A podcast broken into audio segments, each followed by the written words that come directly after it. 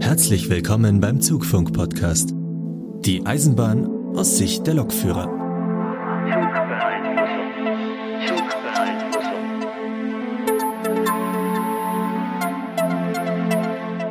Herzlich willkommen zu Folge 5 vom Zugfunk-Podcast. Wir haben wieder ein volles Paket an Themen. Ich bin der Markus, bin aber nicht allein. Ich habe an meiner Seite noch den Lukas. Ja, schönen guten Tag. Und wir haben es euch ja versprochen, wir machen wieder mehr Folgen mit Gästen. Deswegen haben wir es geschafft, in dieser Folge gleich zwei Gäste einzuladen. Da haben wir auf der einen Seite den Sebastian. Moin. Und auf der anderen Seite sitzt der Hendrik. Hallo. Und die erfahrenen Zuschauer werden sich jetzt fragen, wartet mal, da fehlt doch einer. Ja, Philipp hatte keine Lust. nee, ich glaube, daran lag's nicht. Der Philipp hatte schon Lust, aber wie das mit den Gästen so ist, wenn man da mal einen Termin hat, wo der Gast kann, dann nimmt man den lieber wahr und ähm, verzichtet dann äh, leider auf ein Teammitglied. Die Alternative wäre gewesen, dass wir es diesen Monat wahrscheinlich gar nicht mehr geschafft hätten, deswegen lieber so als anders. Und worum soll es heute gehen? Wir haben natürlich unsere Standardthemen dabei. Wir haben die Presseecke, das Spiel, euer Feedback kommt natürlich ganz zum Schluss. Aber unser Hauptthema sind diesmal die, ja, da fängt es eigentlich schon an mit der Namensfindung. Da ist so ein riesengroßes Fettnäpfchen. Wenn ich jetzt äh, Schnellausbildung sage, dann ist das ja wieder falsch. Sagt mal Leute, was habt ihr da eigentlich gemacht, beziehungsweise macht ihr da gerade? Ja, also das Schnellausbildung, wie du schon sagst, würde ich das jetzt vielleicht nicht nennen. Also ich glaube, man kann es ganz gut unter Qualifizierung betitulieren, weil Schnellausbildung äh, würde ich jetzt sagen, ist unter Umständen das falsche Wort. Also inwieweit sich das jetzt inhaltlich und mengenmäßig unterscheidet, kann man ja gleich mal gucken, aber im Endeffekt schneller oder langsamer ist das, glaube ich, nicht. Ganz offiziell heißt es, glaube Qualifizierungsmaßnahme zum Triebfahrzeugführer. Ich weiß, äh, wir haben damals bei der S-Bahn haben wir auch immer Schnellausbildung gesagt und hat, hat unser Chef gemeint, das ist keine Schnellausbildung. Die Ausbildung ist gründlich, nicht schnell. Deswegen ist es auch eine Qualifizierungsmaßnahme. Und so hat sich aus der Qualifizierungsnahme der Begriff Q abgeleitet und ähm, zumindest bei der S-Bahn hat sich der Begriff durchgesetzt, dass halt die Schnellausbildlinge Qs sind. Wobei Q hier halt eben der Buchstabe gemeint ist, so wie bei Star Trek Q oder so wie bei James Bond Q und ähm, mehrere Qs sind auch nicht die Kühe, sondern immer noch Qs.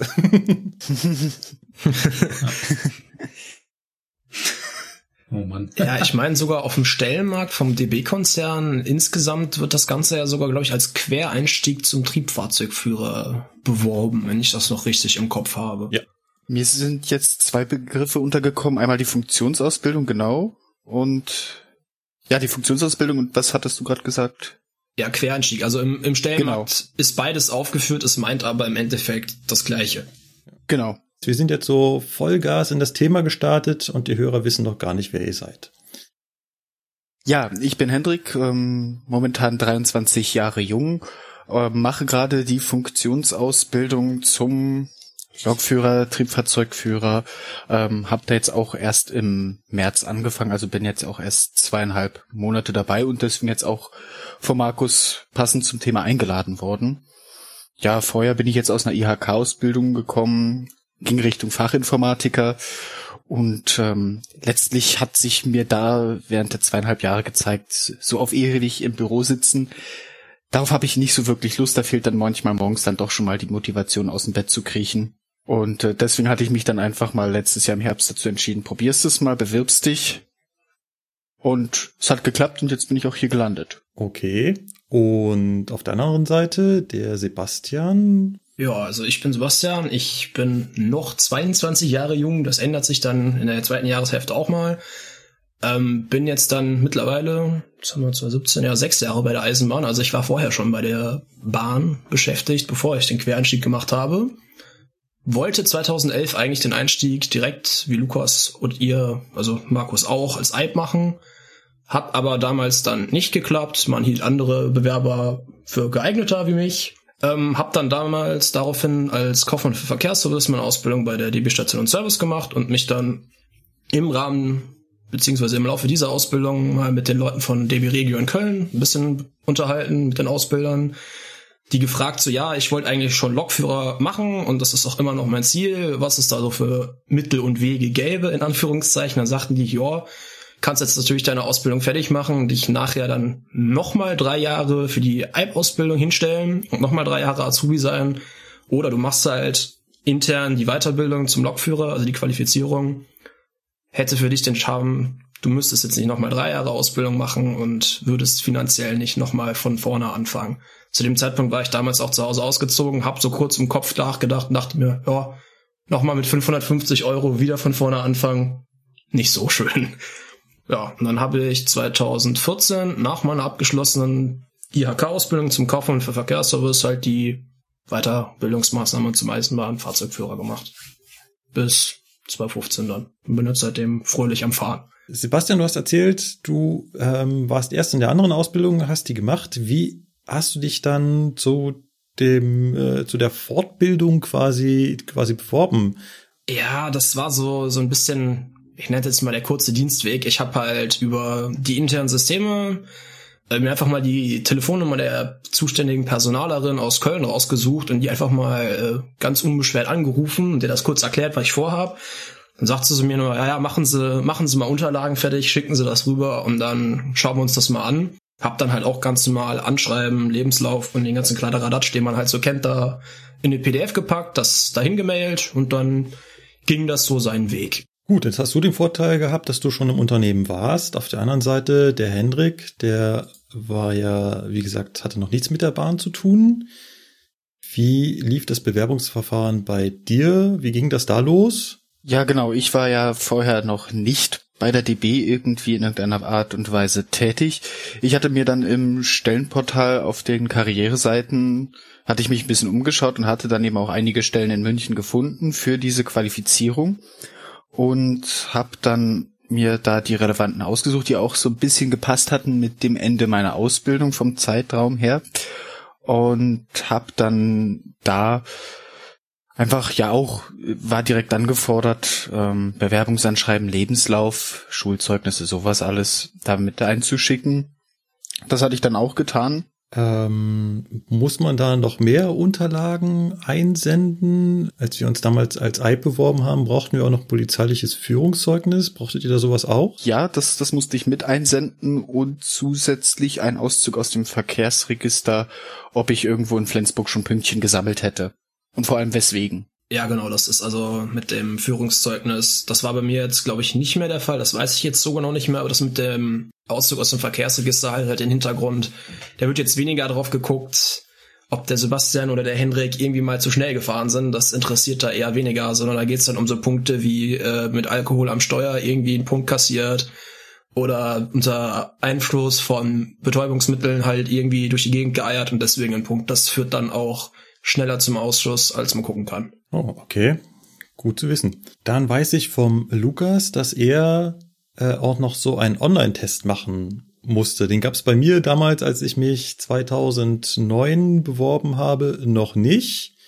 Lukas, du hast dich ja auch zum EIB beworben und zwar 2012. Nee, 2015. 2000, oh, 2015. Ja. Du musstest schon 2012, so dann war das erstmal drei Jahre lang äh, in der Schublade. Nee, nee, ja.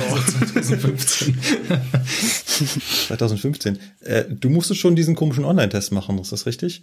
Ja, leider. Also der war ein bisschen komisch, aber ja. Das habe ich schon von äh, vielen gehört. Gibt auch viele äh, Online-Posts dazu. Da schließt sich mir natürlich sofort die Frage an an Sebastian und Hendrik. Musstet ihr da auch durch? Nein, also den gab es bei mir nicht. Bei mir war das Einzige, was online gelaufen ist, ähm, dass ich da meine Bewerbungsunterlagen hochgeladen habe auf dem Karriereportal, aber ein Online-Test wurde mir nicht zugeschickt. Ja, und das deckt sich eigentlich mit dem, was bei mir war. Also ich musste diesen Online-Test auch nicht machen. Gut, kann sein, den Online-Test gibt's ja so lange jetzt auch noch nicht. Dass es den, wie ich mich beworben habe, einfach noch nicht gab. Oder dass es daran lag, dass ich mich intern beworben habe. Woran genau? Keine Ahnung. Okay.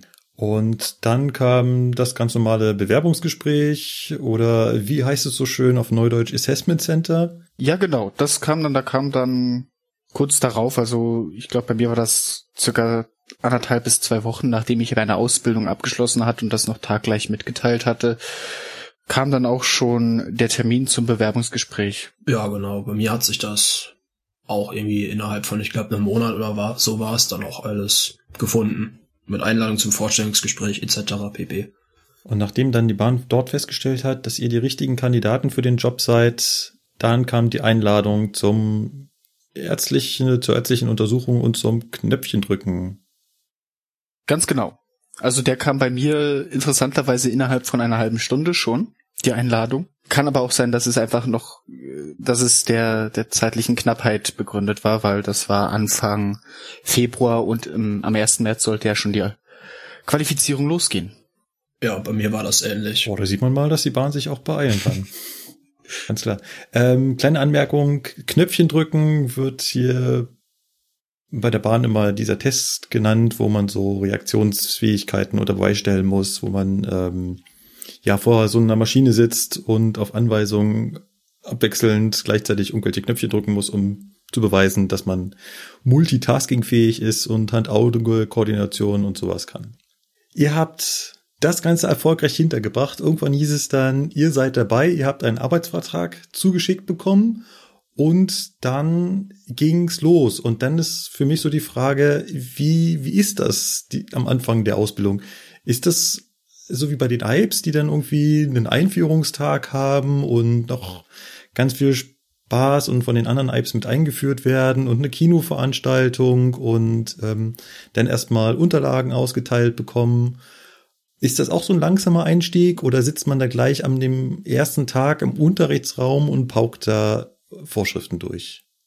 Also bei mir definitiv letzteres. Also nicht ganz so krass, du hast nicht direkt die Vorschriften dahin geschmissen bekommen, aber da ist das dann so, dann steht nur in deiner Einladung, ja, äh, um 8.30 Uhr bitte in Köln bei dem Regio in den Unterrichtsräumen sein, dann kriegst du da alles, Rucksack, deine persönliche Schutzausrüstung und was man halt alles so braucht, dann kriegst du da deine Totschläger von Vorschrift auf den Tisch gelegt, jeder seine und dann geht das auch schon los. Also das ist wirklich relativ straff durchorganisiert.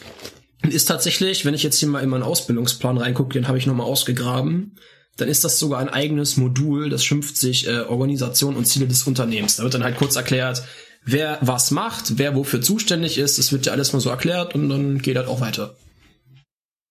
Bei uns war das genau der, das Gegenteil. Wir haben zwar auch am ersten Tag ähm, unsere Unterlagen bekommen, Rucksack, äh, persönliche Schutzausrüstung, aber danach war das eher eine lockere Runde, in der man sich einfach mal allen vorgestellt hat, vor allem denen, die auch in der Steuerung, also Personal tätig sind, die für den Bereich äh, Regio Allgäu-Schwaben tätig sind, äh, Ausbilder hat man schon kennengelernt, äh, einige, die auch für die Prüfung zuständig sind.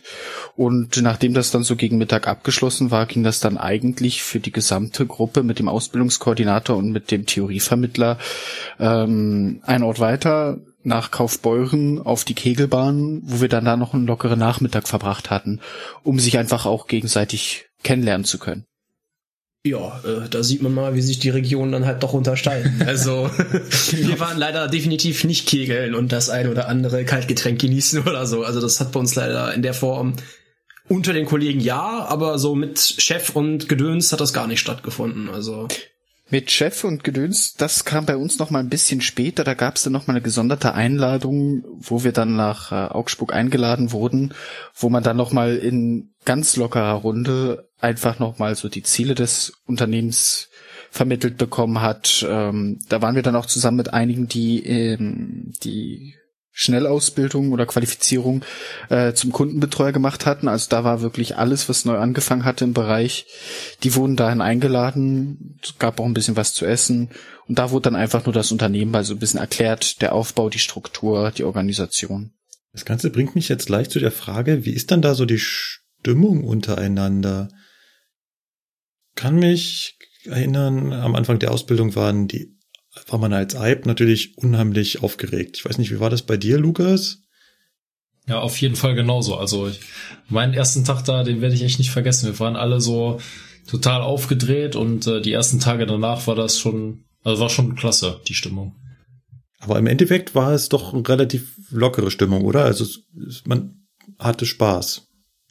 Ja, auf jeden Fall. Ich meine, klar, wenn natürlich der Chef anwesend war oder so, muss man sich schon benehmen, aber äh, ansonsten war das schon eine ziemlich lockere und entspannte Stimmung, auch mit den Ausbildern zusammen, weil man sich ja erstmal neu kennenlernen musste. Man kannte die anderen ja gar nicht, aber ja, ich sag mal, eine Leidenschaft haben wir ja alle geteilt und äh, deswegen kamen wir auch ganz gut zurecht, sagen wir mal so.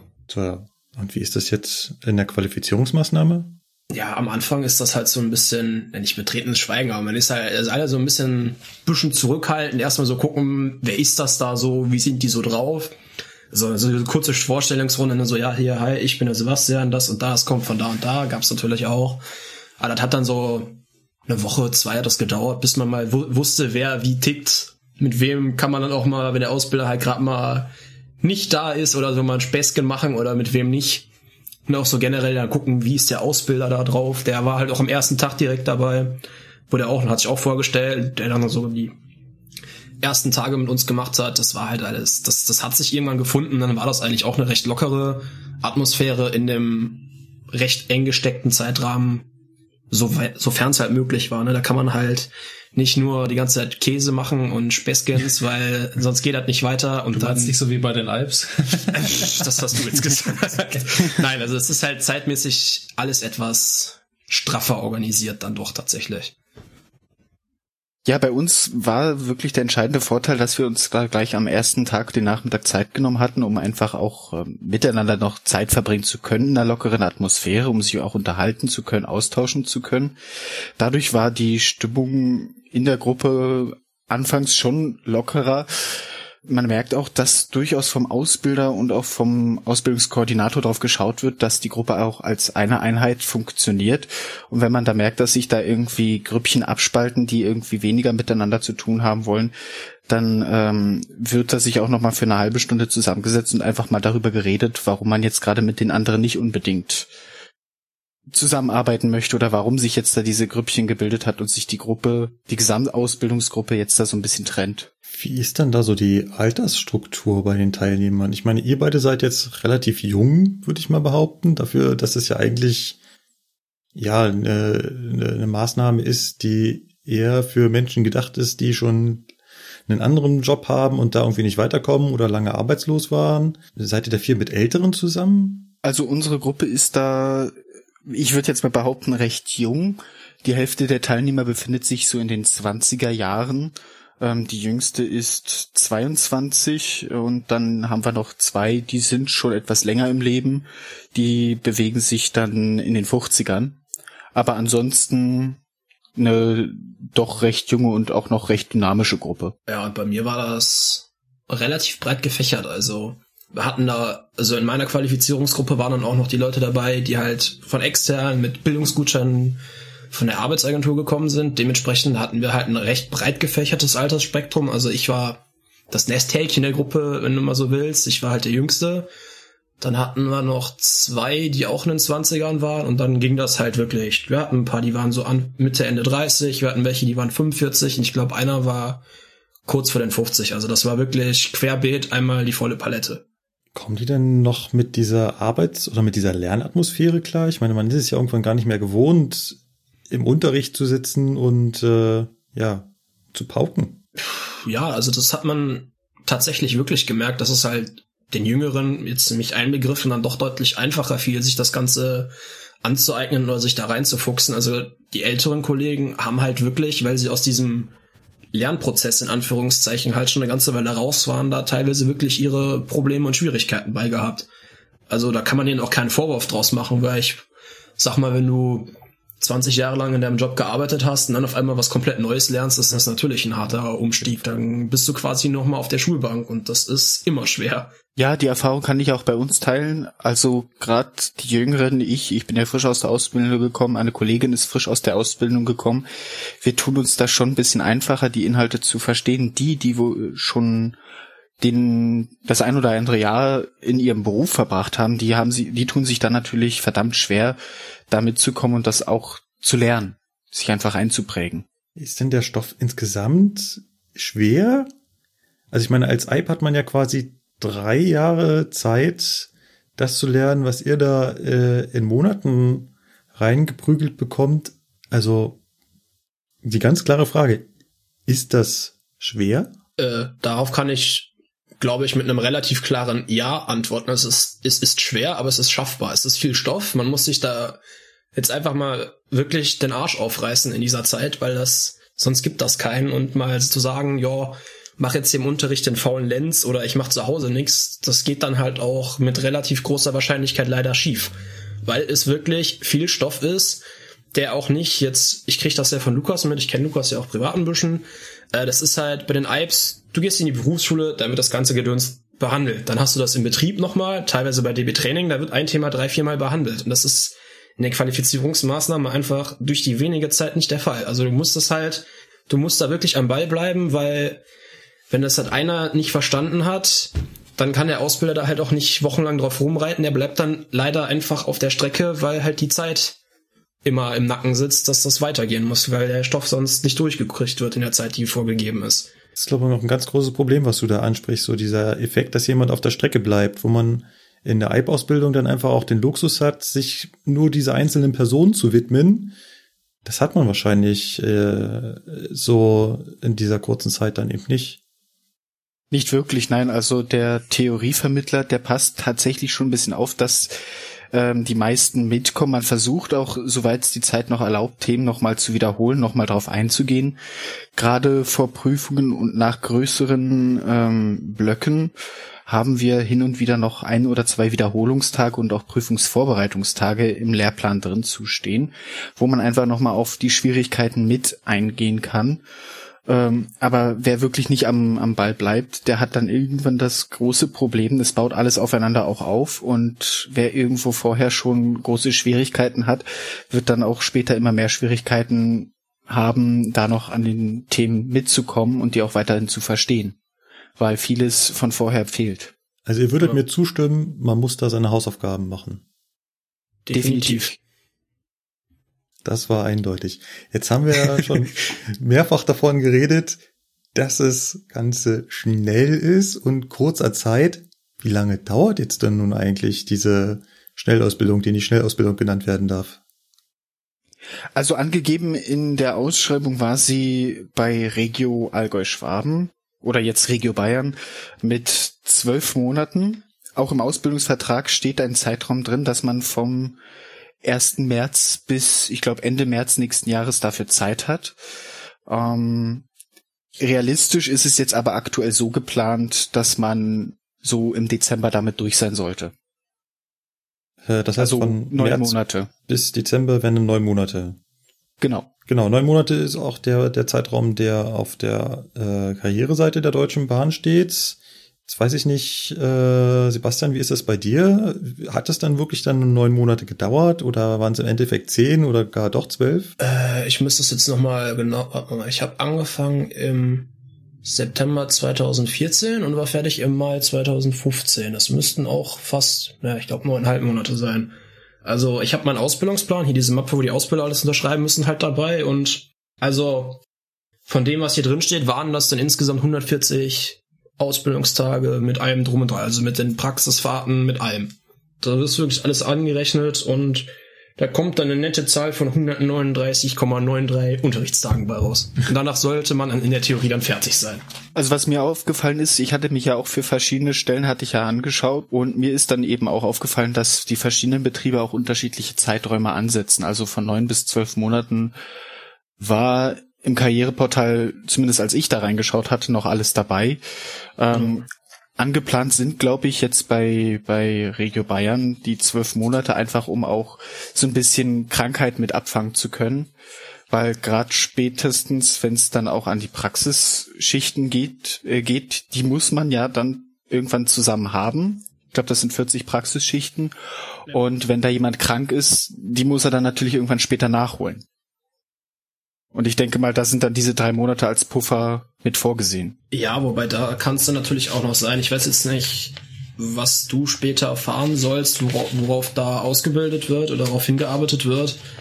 Also es hängt wahrscheinlich auch noch ein bisschen damit zusammen, ob du nachher lokbespannte Züge fahren sollst oder ob du, wie ich, dann halt vorerst nur 423 und 425 fahren darfst. Da wird dann in der Ausbildung halt auch knallhart gesagt, ja, pass auf.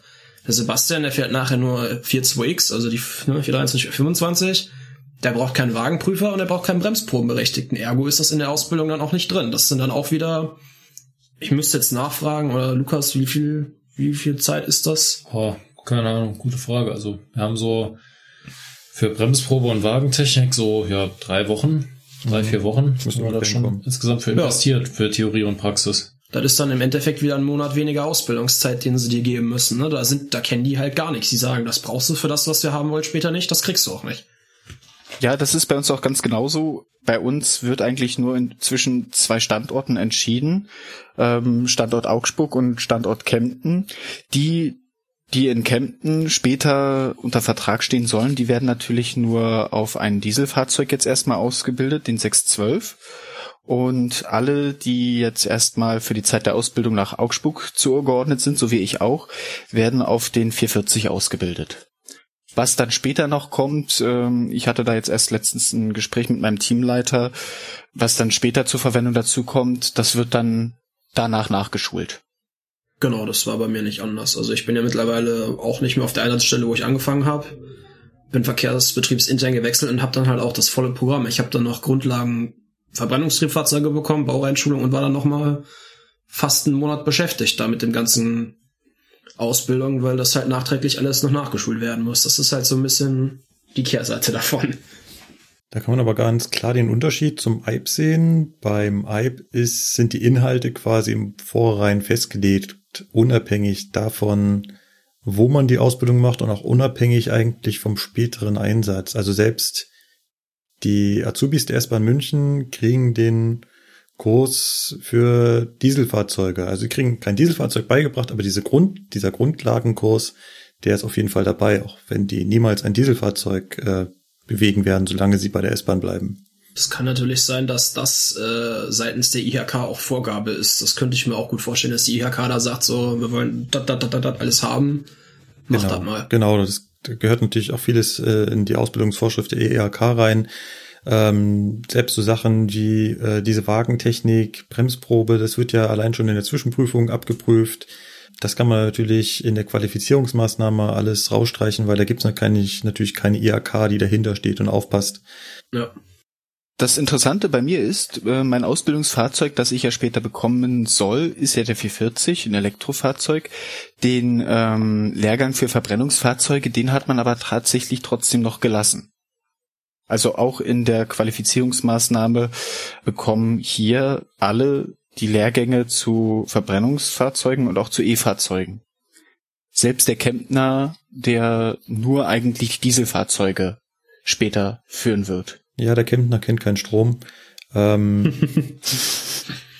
da sieht man mal, wie unterschiedlich die einzelnen Verkehrsbetriebe da sind. Genau, also das wollte ich jetzt dann auch gerade angemerkt haben. Da geht wahrscheinlich jeder Verkehrsbetrieb einen eigenen Weg, so was er beibringt oder nicht. Da ist denen ja auch durch diese Triebfahrzeugführerscheinverordnung relativ ein relativ großer Spielraum gegeben. Da ist halt nicht wirklich viel. Also du kannst es, wenn ich das richtig gelesen und verstanden habe, sogar so weit treiben, dass du den Lokführer im Endeffekt auf genau eine Strecke ausbildest. Dann bist du nach sechs Wochen fertig dann kriegst du beigebracht, ja, grün, grün fahren, rot anhalten, da sind deine Bahnsteige, das ist das Fahrzeug fertig und tschüss. Kannst dann zwar nichts außer dieser einen Strecke, aber das ist nach TFV zulässig und möglich. Gerüchteweise soll es da Privatunternehmen gegeben haben, die sowas gemacht haben. Genau, diese Gerüchte sind mir auch zu Ohren gekommen, ja. Wir waren ja vorhin beim Schwierigkeitsgrad und habt ja selbst gesagt, der ist nicht so ganz ohne. Hilft es denn, wenn man da schon Vorwissen mitbringt? Ich denke dabei nicht unbedingt auch nur an das Vorwissen Richtung Eisenbahn, sondern Allgemeintechnik. Wir haben ja eben schon festgestellt, es gibt einen Kurs zu E-Technik-Grundlagen oder zu einem Kurs zum Diesel-Grundlagen. Wenn jetzt da jemand kommt und sagt, hey, äh, ich bin Kfz-Mechaniker und außerdem hobbymäßig noch mit Elektromotoren beschäftigt, hilft das oder ist es eher hinderlich oder ist es gar Voraussetzung für den Job? Also Voraussetzung ist es nicht mehr. Es war ja vor geraumer Zeit so Bundesbahn so und so musste man ja vorher technischen Beruf erlernt haben, also Schlosser oder was auch immer oder Elektriker, das ist ja gar nicht mehr der Fall. Ist es hinderlich? Auf keinen Fall. Also es ist gerade wenn du technische Vorbildung hast, immer gut. Wenn du jetzt einen Kfz-Mechaniker da sitzen hast und im Grundkurs für Verbrennungsfahrzeuge sitzt, der langweilt sich unter Umständen oder erzählt dem Ausbilder noch irgendwas von Verdichtung und Gedöns. Da hat der Ausbilder teilweise selber jetzt nicht den größten Peil von, aber egal welche Aus also Vorkenntnisse im technischen Bereich sind, glaube ich, nie verkehrt. Da kann ich nur zustimmen. Also wie das dann später mit der E-Technik und den Verbrennungsfahrzeugen aussieht, da kann ich wenig zu sagen. Soweit sind wir bei uns noch nicht. Aber was die, was die äh, Grundlagen betrifft, eben auch wie die Bremse funktioniert, wie das Radschiene-System funktioniert, da hilft es auch schon, sich so ein bisschen mit der Technik schon auszukennen. Genau, definitiv. Also wir hatten jetzt bei uns in der Gruppe zum Beispiel noch einen, weil ist auch wieder ein besonderer, besonderer Fall in Anführungszeichen, der war halt auch vorher schon bei der DB. Der kam aus dem Instandhaltungswerk in Krefeld, der hat natürlich gerade in der E-Technik und so hat er sich ziemlich gelangweilt, weil er vorher die Kisten, die da besprochen wurde, halt äh, in der Werkstatt auseinandergetüdelt hat, da irgendwas repariert hat und den ganzen Kram dann wieder zusammengebaut hat. Also das ist nie verkehrt, wenn man das schon mal irgendwo gehört hat oder sich das angelesen hat. Schadet nie. Je mehr Vorkenntnisse man hat, umso einfacher hat man es dann in der Ausbildung. Das ist jetzt ein schöner, eine schöne Überleitung. Was haben denn eure Kollegen vorher gemacht? Also sind da jetzt wirklich, wie man das aus den Vorurteilen kennt, der äh, Klempner und der Bäcker und die Putzfrau mit drin? Ja, ja, ähm, da haben wir jetzt äh, bei uns ein recht äh, recht breit gefächertes Feld. Ähm, die Kollegin von mir, die hatte früher eine ähm, Ausbildung zur Näherin gemacht ein anderer Kollege war jetzt die letzten Jahre, glaube ich, für den MVV tätig als Fahrgastzähler, auch für die ganzen Umfragen, die da durchgeführt werden in den Zügen. Der andere hatte vorher einen, einen Copyshop, einen eigenen. Der nächste war Lieferfahrer für einen Paketdienstleister Leister und äh, der letzte hatte früher bei der U-Bahn Berlin gearbeitet. Also da ist es bei uns recht vielfältig. Ja, das deckt sich eigentlich mit dem, was wir so hatten ich müsste jetzt auch noch mal überlegen, was, was die Kollegen alles im Einzelnen gemacht haben, aber wir hatten auch dabei Kumpel von mir, auch gleichen Teil Netzfett wie ich, war vorher gelernt, der ist gelernter Schreiner gewesen. Wir hatten, ich glaube, einen Klempner dabei. Wir hatten einen Außendienstvertriebler dabei, also wir hatten auch bunt gefächert alles mit dabei. Aber das sagt im Endeffekt nichts darüber aus, ob du nachher ein guter Triebfahrzeugführer bist oder nicht. Also das kannst du daran nicht festmachen. Da muss ich für die Kollegen jetzt direkt mal an der Stelle eine Lanze brechen. Ja, das ist äh, ja im Endeffekt auch zu hoffen, weil in der Ausschreibung wird ja nichts, nichts vorausgesetzt und wenn dann die Leute mit den nicht technischen Berufen ankommen und da eklatante Nachteile haben, beziehungsweise es gar nicht schaffen können, das wäre kontraproduktiv. Aber wenn wir jetzt schon beim Schaffen sind, was ist denn am Ende dieser Ausbildung?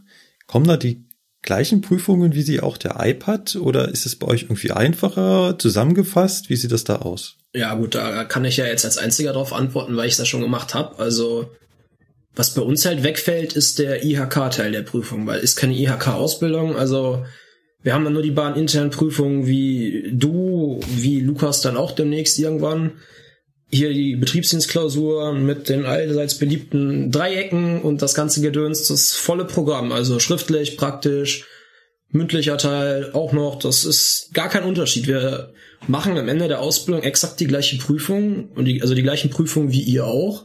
Wir müssen das gleiche können. Nur hat man uns vielleicht halt so Sachen wie Wagenprüfer, Bremsberechtigter nicht ausgebildet, aber im Endeffekt, wenn wir das auch hätten, müssten wir genau das gleiche können wie jeder andere, der da draußen rumfährt auch. Das heißt, man kann auch klipp und klar sagen, mit dem Abschluss der Ausbildung seid ihr genauso TF wie diejenigen, die die IB-Ausbildung abgeschlossen haben. Ja, kann man so sagen. Ich darf mich zwar nicht Eisenbahner im Betriebsdienst schimpfen offiziell, ne, weil ich habe ja keinen IHK-Brief da drin. Was heißt denn hier schimpfen? Ich, ich darf mich nicht so nennen, bezeichnen, such dir was aus. Aber nein. Also ich darf mir, ne, weiß, verstehst wahrscheinlich, worauf ich hinaus möchte. Also ich habe kein IHK-Abschlusszeugnis in dem Sinne. Ich habe nur eine Prüfungsbescheinigung, die ist so ein ganz einfaches DIN A4 tabelliarisches Ding. Da steht dann oben mein Name drin, meine Personalnummer, das Dat der Datum, der Datum, ja, genau, das Datum der Prüfung.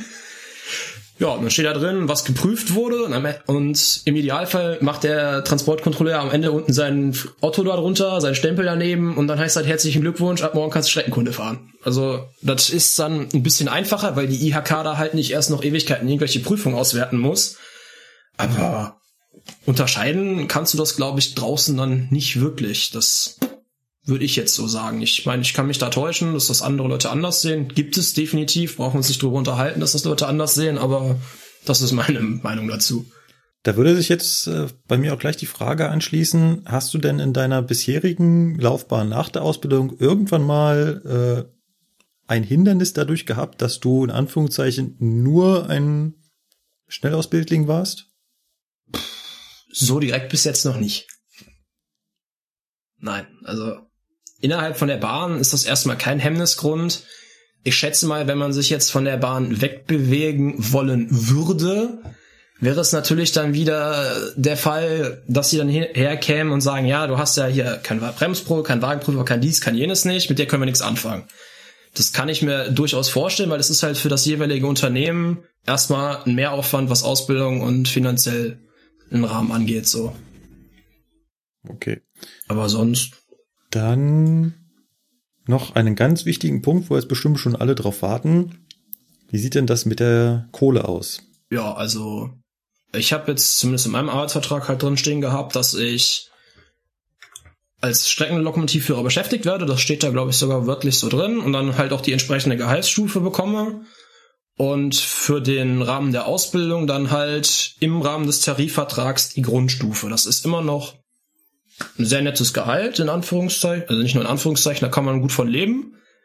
Und das wird dann halt nach der Ausbildung auf das übliche Gehalt wie jeder andere, der draußen durch die Gegend fährt, auch angehoben. Gut, Ausbilder und Leute, die Auslandsfahren, die haben natürlich eine andere Gruppe, aber ich verdiene, würde ich jetzt mal behaupten, das gleiche wie du, wenn du in der gleichen Stufe bist.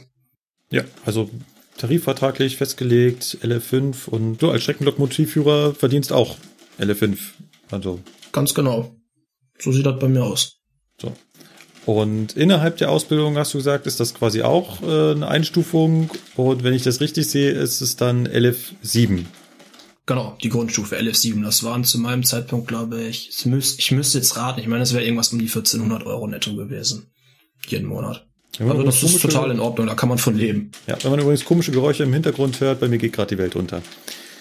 Ja, haben wir uns gerade Wenn ich hier aus dem Fenster gucke, Gewitter. könnte das hier gleich auch noch passieren, ja. Ja, ich bin jetzt 30 Kilometer von Markus entfernt ungefähr und bei mir sieht's eigentlich gerade noch recht gut aus. Also hier ist noch kein Weltuntergang. Ähm, Warten. Sebastian, jetzt hast du in der Vorbesprechung erwähnt und hast auch schon mal nebenbei gesagt, ihr hattet auch äh, Leute im Kurs, die da irgendwie anders reingekommen sind und die auch anders bezahlt wurden. Genau, also die hatten dann von dem Arbeitsamt gibt's ja diese so diese Bildungsgutscheine, das heißt dann im Endeffekt, da geht das Arbeitsamt zum DB-Konzern oder auch zu anderen Eisenbahnunternehmen hin, gibt's ja nicht nur bei der Bahn diese Qualifizierungsmaßnahme. Und dann sagt die Arbeitsagentur, ja, hier, liebes Eisenbahnverkehrsunternehmen, wir haben hier den Bewerber Müller, bilde den mal bitte zum Triebfahrzeugführer aus und wir bezahlen das Ganze. Heißt, diese Leute, die diesen Bildungsgutschein haben, werden halt für den Zeitraum der Qualifizierungsmaßnahme nicht von der DBAG bezahlt. Die sind auch nicht bei der Bahn angestellt. Das ist halt bisschen schwierig, finde ich, wenn man dann da Leute von der DB sitzen hat, die von der DB bezahlt werden und da angestellt sind mit denen vom Arbeitsamt, weil da halt dann doch so leichte, ja nicht in Anführungszeichen Neidverhältnisse entstehen, wenn die dann halt mitkriegen, ja, der Kollege Sebastian wird voll bezahlt also nach Tarifvertrag und ich sitze hier und kriege mein Arbeitslosengeld eins oder was auch immer die da bekommen haben. Das weiß ich jetzt so genau gar nicht bezahlt. Und das ist halt schon, finde ich, ein bisschen blöd. Aber das ist jetzt, ist halt leider so. Das muss man so hinnehmen, aber schön ist das nicht. Das führt, glaube ich, zu Unstimmungen innerhalb der Gruppe, wo wir vorhin schon bei der Stimmung waren. Genau, also nicht mal unbedingt jetzt, dass die Kollegen zu mir sagen, ja, du bist, du bist doof oder so, aber die finden das dann halt unfair für sich betrachtet, dass der Arbeitgeber halt hingeht und denen die, Schichtzulagen hier, ne, Nachtzulage, Verpflegungspauschale und das Ganze, was mir als Tarifkraft halt zusteht, das, das kriegen die alles nicht. Und das ist halt, da kann ich, das kann ich total nachvollziehen, dass sie da sagen so, ja, äh, warum, warum kriegt der das und wir, die wir das Gleiche machen, kriegen das nicht. Ja, auf jeden Fall. Das ist äh, nicht sonderlich gut gelaufen. Ja. Dann würde ich so langsam zum Schluss kommen und vielleicht mal ein Fazit von euch hören. Zum einen vor allem zwischen Lukas und Sebastian. Ihr kennt euch jetzt persönlich, äh, habt auch so schon mal einen Erfahrungsaustausch gemacht. Wo war denn jetzt so der Unterschied für euch zwischen EIB und Qualifizierungsmaßnahme? Tja, also im Prinzip äh, einmal die, ich sag mal, der, der Ablauf dann von der Ausbildung, der zeitliche, dass es einfach deutlich schneller geht, aber ich sag mal, inhaltlich würde ich jetzt keinen Unterschied ziehen. Wir haben mal gerade eben mal so unsere Ausbildungspläne verglichen und äh, ich sag mal, die Grundbestandteile wie zum Beispiel betriebliche Module oder äh, Schichten, also äh, Fahrschichten, und sowas. Das ist beim Sebastian genau das gleiche wie bei mir. Gut, es gibt das eine oder andere Modul, was bei ihm zusätzlich ist oder abweichend ist. Ich lerne zum Beispiel noch äh, Türblockierung ab 0 kmh. Dafür lernt Sebastian zum Beispiel, wie man Ansagen richtig durchführt. Das muss ich zum Beispiel nicht können. Gut, und, das ist jetzt dem äh, Unterschied ja, geschuldet, dass der eine Fernverkehr und der andere Regio ist. Ganz genau. Ja, genau. aber ansonsten wirklich, äh, was das Betriebliche angeht, äh, ist das exakt das Gleiche. Ja, also wenn man das jetzt mal so runterbricht, rein von dem betrieblich bzw. bahnintern Ausbildungsumfang tun wir uns da, glaube ich, nicht viel. Nee, also es ist tatsächlich so, dass ähm, das, also die ganzen Module, die bei der Bahn gelehrt werden, mit den Stundenzahlen, da hat Sebastian sogar mehr Stundenzahlen als ich. Das fanden wir beide so ein bisschen witzig. Also ich habe irgendwie 100, wie viel waren das? 116 Stunden und du hast 130? 139 so. Oder 139. Also er hat äh, ein paar Stunden mehr dann am Ende auf dem Konto als ich. Was einfach auch daran liegt, dass Sebastian natürlich nicht zur Berufsschule gehen muss. Ne? So mache ich ja quasi meine drei Jahre voll, indem ich DB-Trainingsseminare habe, zur Berufsschule gehen muss und so weiter und so weiter. Und Sebastian ist ja quasi nur im Betrieb gewesen und äh, war halt dann, äh, ich sag mal, unterm Strich noch ein bisschen von den Stundenzahlen her ein bisschen länger im Betrieb und ja, ja das ist halt gut. Das kann man so eigentlich sagen. Also es ist tut sich nicht viel, nur die Alps haben halt mehr Zeit, das Ganze, ich nenne es jetzt mal sack, sacken zu lassen oder das ganze Wissen noch mehr zu festigen. Da haben die definitiv mehr Zeit für. Von daher, ja, ja. Das ist, glaube ich, so der größte Unterschied, dass man einfach halt nicht neun Monate Zeit hat, das Ganze gescheit auf die Reihe zu kriegen, sondern dass man da drei Jahre Zeit für hat und mehr die Themen halt auch immer noch mal wiederholen kann. Das ist, glaube ich, so der Hauptunterschied zwischen dem Ganzen. Aber von dem Wissen, was vermittelt wird, äh, kann man wirklich behaupten, ich weiß nach meiner Ausbildung auch nicht mehr über die Eisenbahn als Sebastian. Vielleicht kriegt man nochmal das eine oder andere so nebenbei mit, aber das ist dann, wie gesagt, nicht ausbildungsrelevant. Das ist dann halt äh, dem geschuldet, dass der Ausbilder einem noch ein bisschen was vermittelt oder dass man mal, wenn man Zeit hat, irgendwas, irgendwelche Ausflüge macht oder so. Klar, das macht natürlich jemand, der in der Qualifizierung ist, nicht unbedingt. Aber wir machen dann schon mal sowas wie, keine Ahnung, nach Krefeld fahren, ins Werk oder, keine Ahnung, mal nach Düsseldorf, uns das Werk da angucken und so. Dann lernt man nochmal so ein bisschen was nebenbei, aber vom rein betrieblichen her sind wir auf demselben Wissensstand, wenn wir fertig sind. Genau, und für so Ausflüge, wenn man die Zeit hätte, würde das, würde ich jetzt mal sagen, in der, in der Qualifizierung sicher auch vorkommen. Aber ja. es ist halt einfach leider zeitlich nicht vorgesehen und dementsprechend wird das halt nicht gemacht, weil keiner sagen kann, ja, hey, wir fahren jetzt mal einen Tag da, keine Ahnung, nach Koblenz und gucken uns mal da die ganzen Loks an, erklären da ein paar Sachen dran. Gut, dann könnte man das schon wieder als Lerngang verkaufen. Aber mal eben nach Krefeld fahren ist dann halt auch teilweise einfach zeitlich gar nicht drin, weil das nicht passt. Ja. Dann fehlt wieder irgendwo ein Unterrichtstag, den man dann wieder quasi auf mehrere Tage verteilt mit einem schnelleren Gangtempo durchziehen muss. Da muss ich jetzt kurz noch mal was dazu sagen, damit man auch wieder den Unterschied zwischen den Verkehrsbetrieben, weil genau solche Ausflüge sind bei uns noch genauso vorgesehen. Ich erinnere mich da noch an Februar, wo es dann nach Nürnberg ins DB-Museum ging wo wir da einfach für den Tag quasi Freilauf hatten und äh, uns selbst im Museum da alles anschauen konnten, was dort ausgestellt war. Auch äh, Besuch der Werkstatt in Kempten ist bei uns noch vorgesehen. Ähm, auch aufs Stellwerk nach München ist bei uns noch vorgesehen. Also ähm, ja, man merkt da auch den, den Unterschied, bei welchem Verkehrsbetrieb man diese Qualifizierungsmaßnahme mitmacht. Ja, definitiv. Also das würde ich dir jetzt so unterschreiben. Also bei uns war halt Besuch der Werkstatt dann, ich glaube, im Rahmen der technischen Grundlagen oder so auch vorgesehen. Aber das war halt dann, das war dann, weil es im Plan stand und nicht, weil man gesagt hat, so wir fahren da jetzt mal hin und gucken uns mal ein paar Sachen einfach so an. Das findet halt, zumindest bei mir hat das nicht stattgefunden, mal so eben. Jetzt habe ich von ähm, Kollegen, die die Schnellausbildung machen bzw. gemacht haben, auch öfter schon mal gehört, dass das Privatleben in der Zeit ganz schön drunter leidet, dass die Freunde drunter leiden, weil man halt eben keine Zeit hat. Ist das bzw. war das bei euch so? Äh, ja. Also unser Ausbilder hat zum Anfang der Betriebsausbildung, also am Anfang der B-Module, sagte er dann was, hat mal so einen vollen Spruch gebracht, so, so Männers, für die nächsten fünf also für die nächsten paar Wochen äh, folgendes Motto, no sex, no drugs, no rock'n'roll und es war halt wirklich so. Also das Privatleben hat da schon teilweise ordentlich Einschnitte hinnehmen müssen, gerade bei den Kollegen, die sich halt wirklich den Arsch bis zum Kopf aufreifen mussten, weil sie halt im Unterricht nicht nachgekommen sind oder weil sie Schwierigkeiten hatten, das zu verstehen. Ich glaube, die haben so Wochenende mal ein Bierchen trinken gehen oder so, ist da äh, entfallen wegen kein Zeit. Ja, also da, da muss ich zustimmen, das Privatleben, die, die Freunde, die muss man schon für sich selbst so ein bisschen äh, alles zurückstellen, weil die oberste Priorität hat einfach da ähm, diese Ausbildung. Ansonsten schafft man das einfach nicht, wenn man sich da nicht noch abends selbst hinsetzt und da ein wenig lernt ähm, und auch versucht, das Ganze zu verstehen, was einem da vermittelt wird.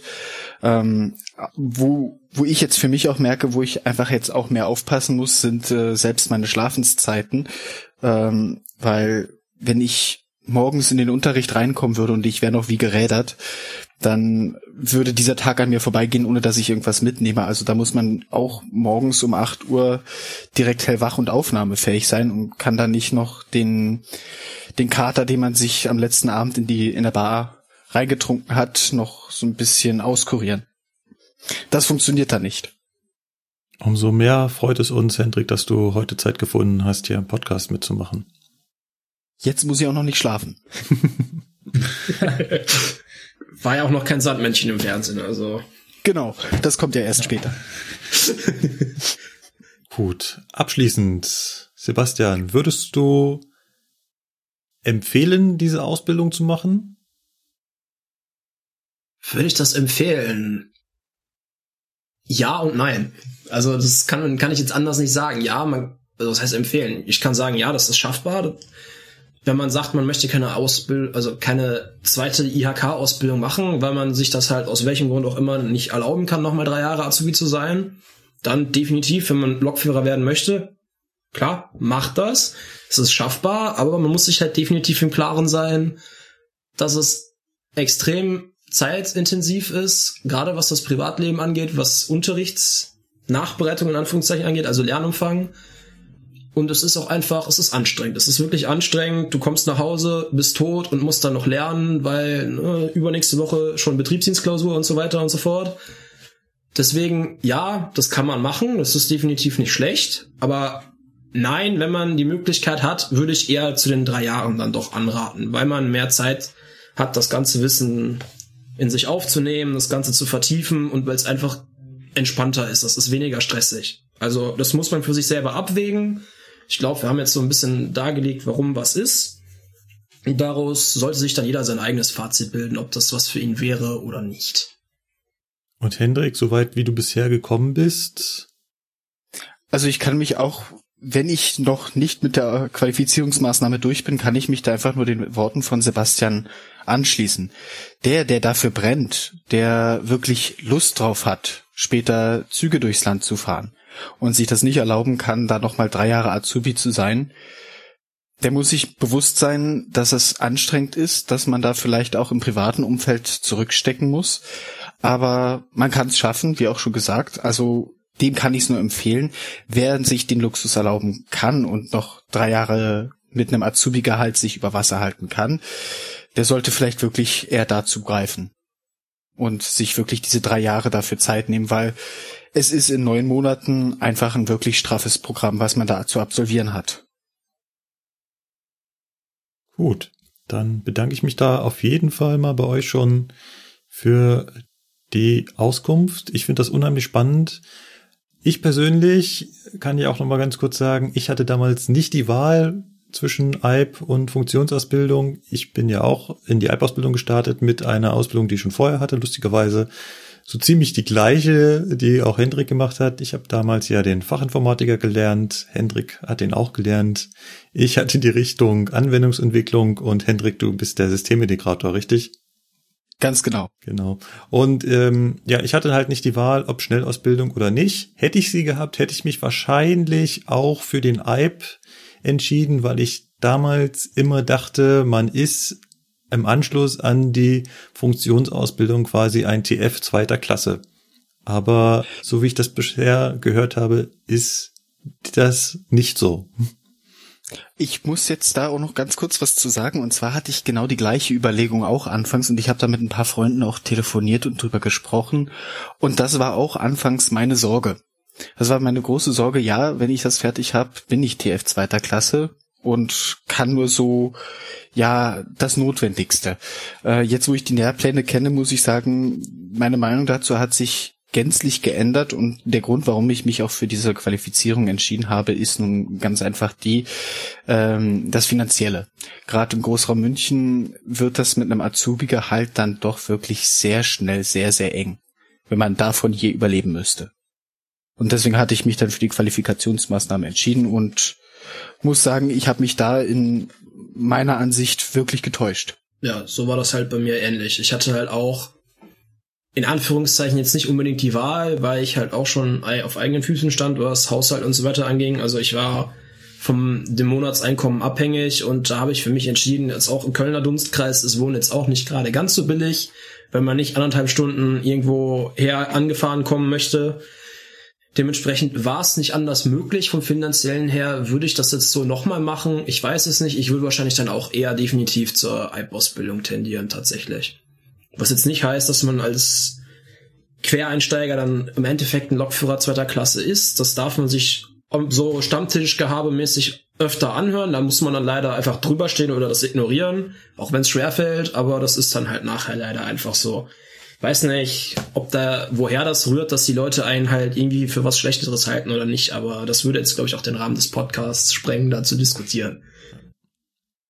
Gut, dann machen wir hier einen Strich drunter und einen Haken dran. Wie immer gilt, wenn ihr noch Fragen habt, wenn ihr noch was wissen wollt, wenn ihr auch Details wissen wollt oder persönliche Sachen, wie Hendrik und Sebastian damit umgegangen sind, Schreibt uns über unsere üblichen Kanäle. Wir leiten das entsprechend weiter. Wir stehen mit Sebastian als auch mit Hendrik weiterhin in Kontakt. Der Lukas ist mit Sebastian befreundet. Der Hendrik wird des Öfteren noch auf meinem Führerstand sein. Ähm, von daher wird uns da der Kontakt nicht verloren gehen. Wenn ihr noch Fragen habt, dann schickt sie uns einfach. Wir kommen zum nächsten Thema. Das Thema, was sonst in der Sendung eigentlich immer am Anfang kommt, die Kleinigkeiten und die Neuigkeiten, die bei uns so in den letzten Wochen aufgetreten sind. Habt ihr was vom Kabelbrand am Hauptbahnhof mitbekommen, Leute? Also vor allem Frage rüber nach Nordrhein-Westfalen. Habt ihr was von Kabelbrand am Hauptbahnhof in München mitbekommen?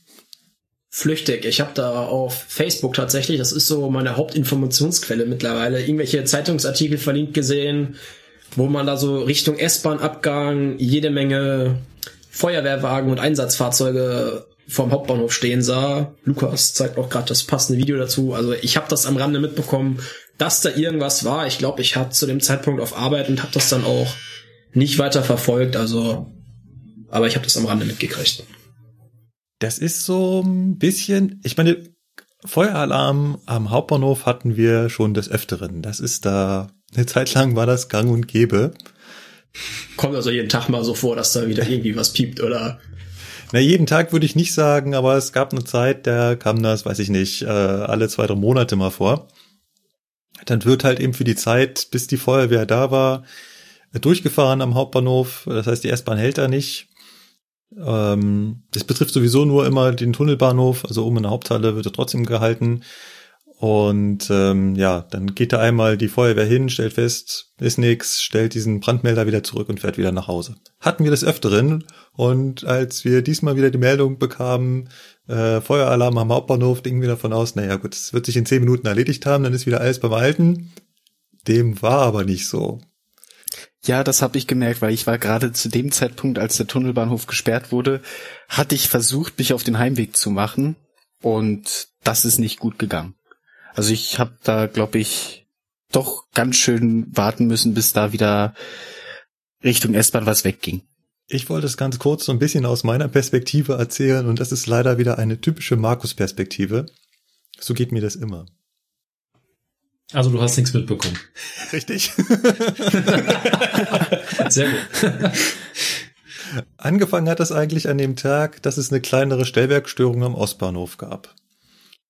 Das war so der Moment, wo ich meinen ersten Zug äh, Richtung Allgäu losgefahren habe gerade und ähm, da war dann auch sofort äh, Notprogramm von der S-Bahn eingerichtet und dann ähm, bin ich in Pasing eingefahren und sah dann schon, dass der Regionalbahnsteig voll war, weil was ist da der Effekt?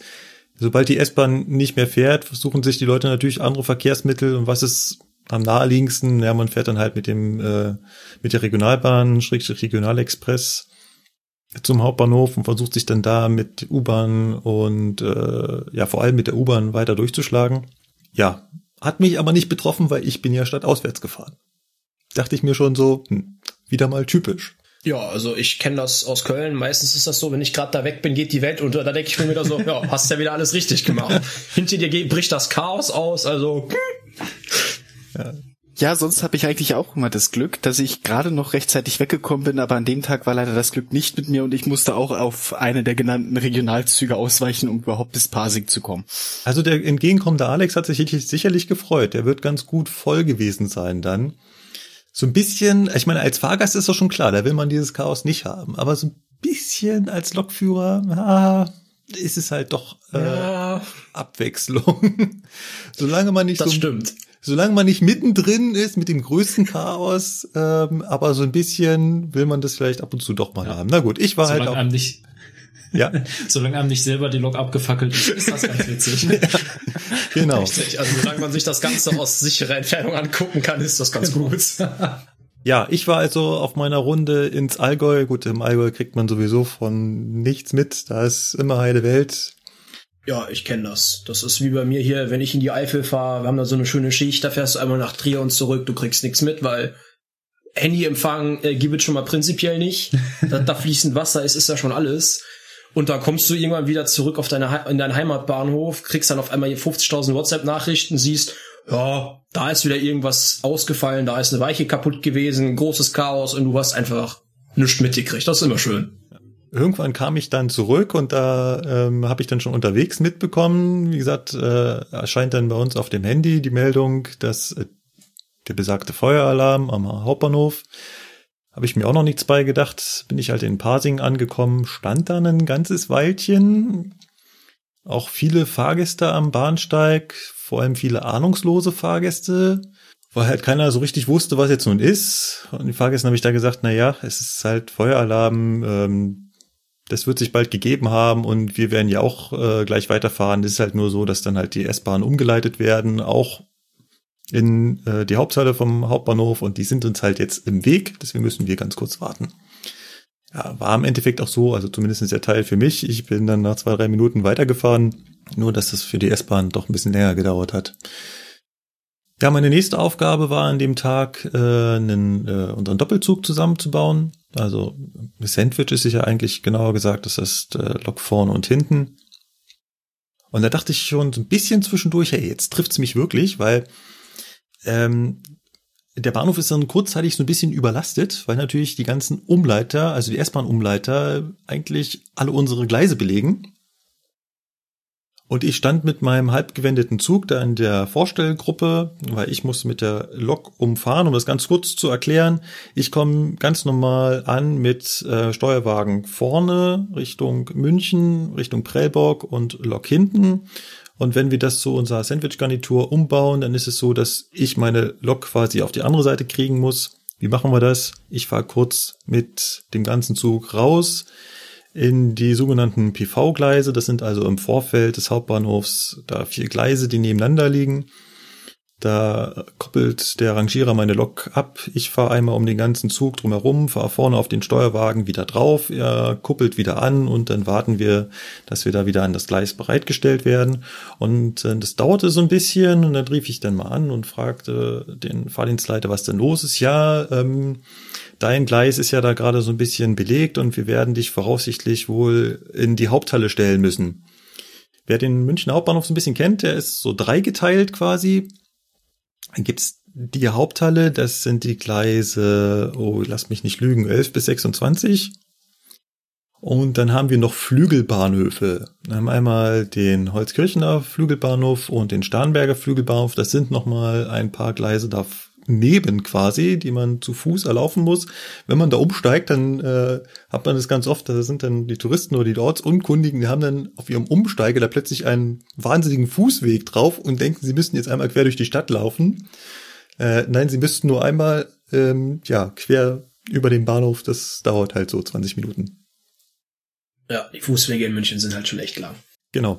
Also wenn man da aus Richtung Allgäu ankommt und Richtung Salzburg weiterfahren muss, das ist ein, das schafft man nicht in fünf Minuten Umsteigezeit.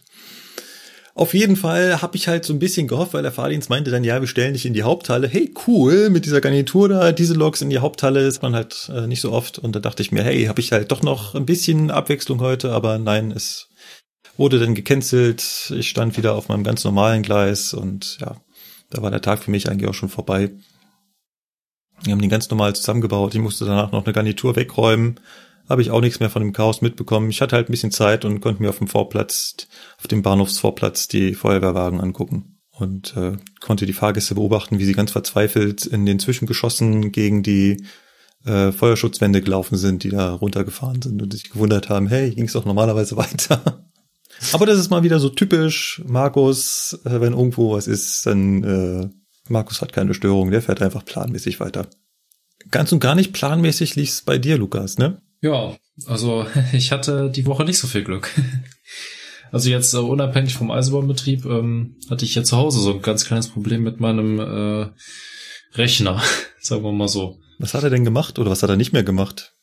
Ja, er hat nicht mehr gearbeitet, sagen wir mal so. Er hing in einer Endlosschleife fest und hat ständig versucht, sich zu booten.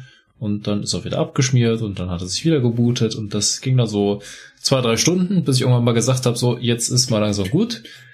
Und äh, ja, im Nachhinein hat sich herausgestellt, dass sich mal kurz meine Hauptfestplatte, also meine SSD, ja, komplett verabschiedet hat, ne? Wo das Betriebssystem drauf lief. Ja, da kommt Freude auf. Ja, da kommt richtig Freude auf. Habe ich bisher auch noch nicht. Äh, ich meine, jetzt hast du hier zwei Fachinformatiker, Ja. die mit Rat und Tat zur Seite stehen können. Habe ich noch nicht gehört, dass sich eine SSD einfach mal so radikal verabschiedet. Du hattest ja dann gemeint, du hattest in letzter Zeit relativ viel geschrieben äh, auf die Platte, dass du womöglich da sie totgeschrieben hast. Aber hat ja nun gerade die CT äh, in, in letzter Zeit da äh, Marathon-Tests durchgeführt und äh, du kannst da Terabytes draufschreiben.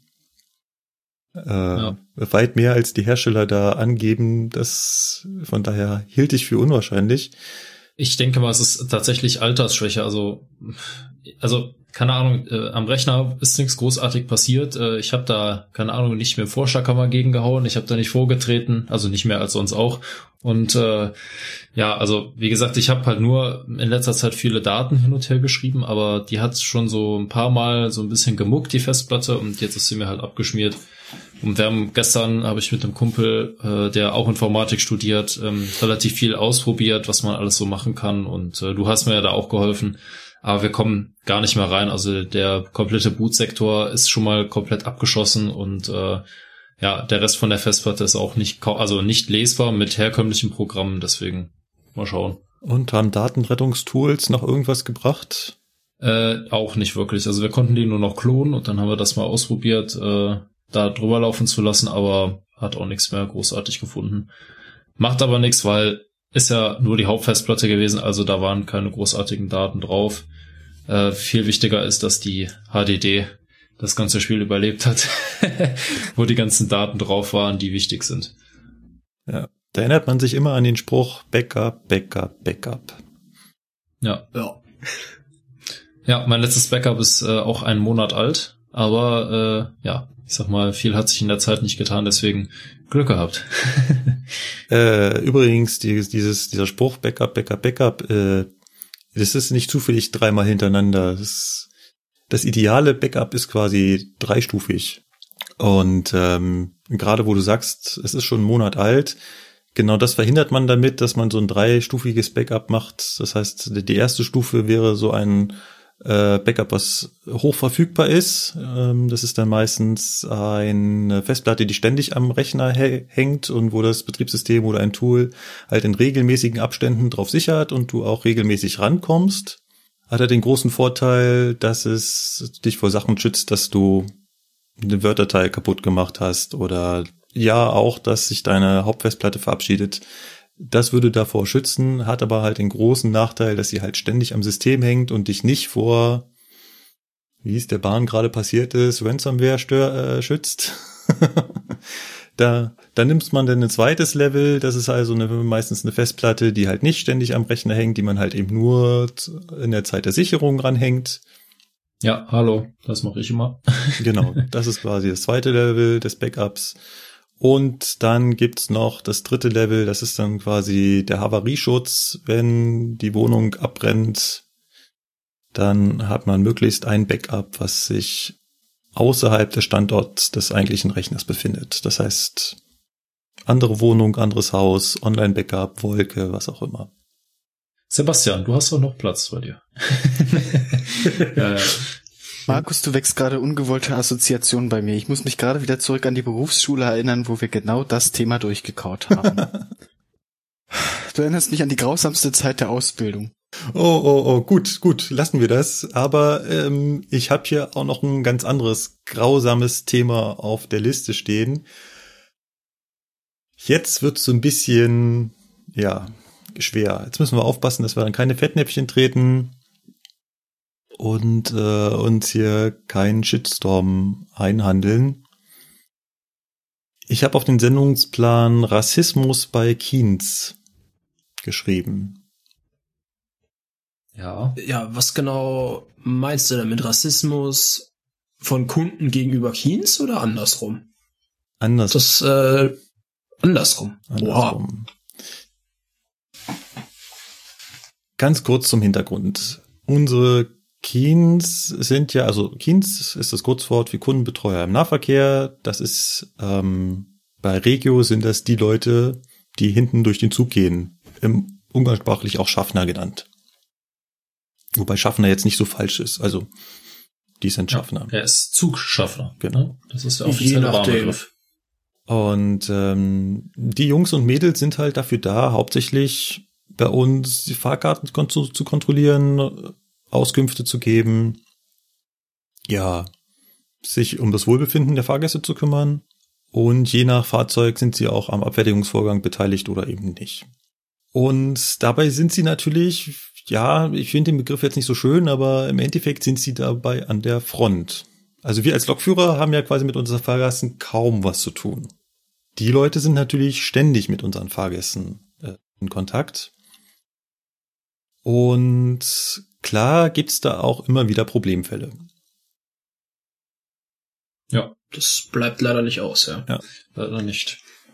Und nun musste ich halt in letzter Zeit feststellen, dass immer wenn der Kien dann mal nach vorne kommt, ähm, auf dem Führerstand kurz da ist, dass da schon immer wieder die Kommentare oder sehr, sehr abfällige Kommentare gegenüber äh, ja, Flüchtlingen kommen. Ich möchte die hier gar nicht wiederholen, weil das, ist, es fühlt auch zu nix. Ja, ja doch, doch, das äh, kommt mir irgendwie doch bekannt vor, ja. Und ja, das macht mir ein Stück weit Sorgen. Klar, ich versuche da immer dagegen zu argumentieren. Allerdings muss ich äh, Ihnen da auch eingestehen, und das ist so ein Phänomen, das gibt es nicht nur bei den Keens, es ist auch ein Phänomen, was es zum Beispiel bei der Polizei gibt, dass die Person, die quasi immer wieder mit den negativen Seiten der Zuwanderung konfrontiert werden, da ja in ihrer Meinung eingefärbt werden. Ich weiß nicht, ob ihr das mitbekommen habt. Es gab vor einiger Zeit auch mal Artikel dazu, ähm, dass es ein Problem ist, was bei der Polizei auftritt, dass es halt unter den Polizisten sehr viele, äh, ja, rechtsgerichtete Einstellungen gibt. Und das wurde halt eben begründet damit, dass sie halt immer mit den Problemfällen konfrontiert werden. Also ähm, von den Millionen von Zuwanderern, die wir jetzt hier in Deutschland bekommen haben,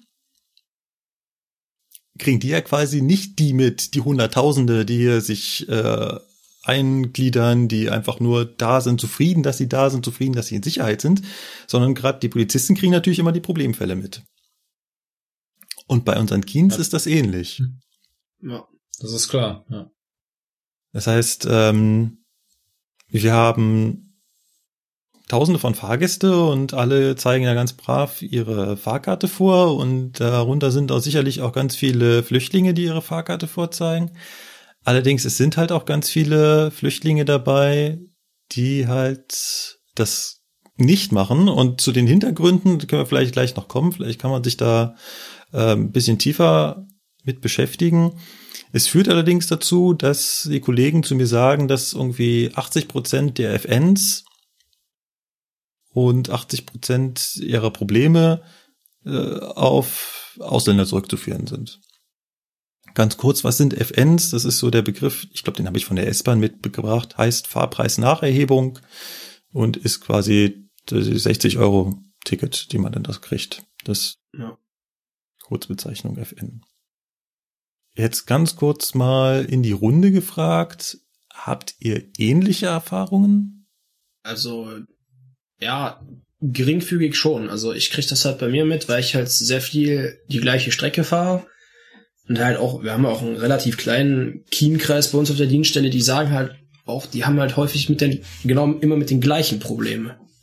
Also, was du sagst, ist mir auch schon aufgefallen, aber die sagen halt auch, es sind immer dieselben, die dann auch einfach auf der Nase rumtanzen. Die sind es halt auch mittlerweile irgendwie einfach, einfach leid, weil nebendran sitzt dann die 85-jährige Oma, die halt keine Ahnung, nicht mit dem Fahrkartenautomat klargekommen ist oder sonst was. Und dann ist es ja bei uns in NRW nun mal so, dass du ohne gültigen Fahrausweis den Zug nicht betreten darfst. Ja, und dann sitzen die Keens wieder da und dürfen dann die 85-jährige Oma aufschreiben.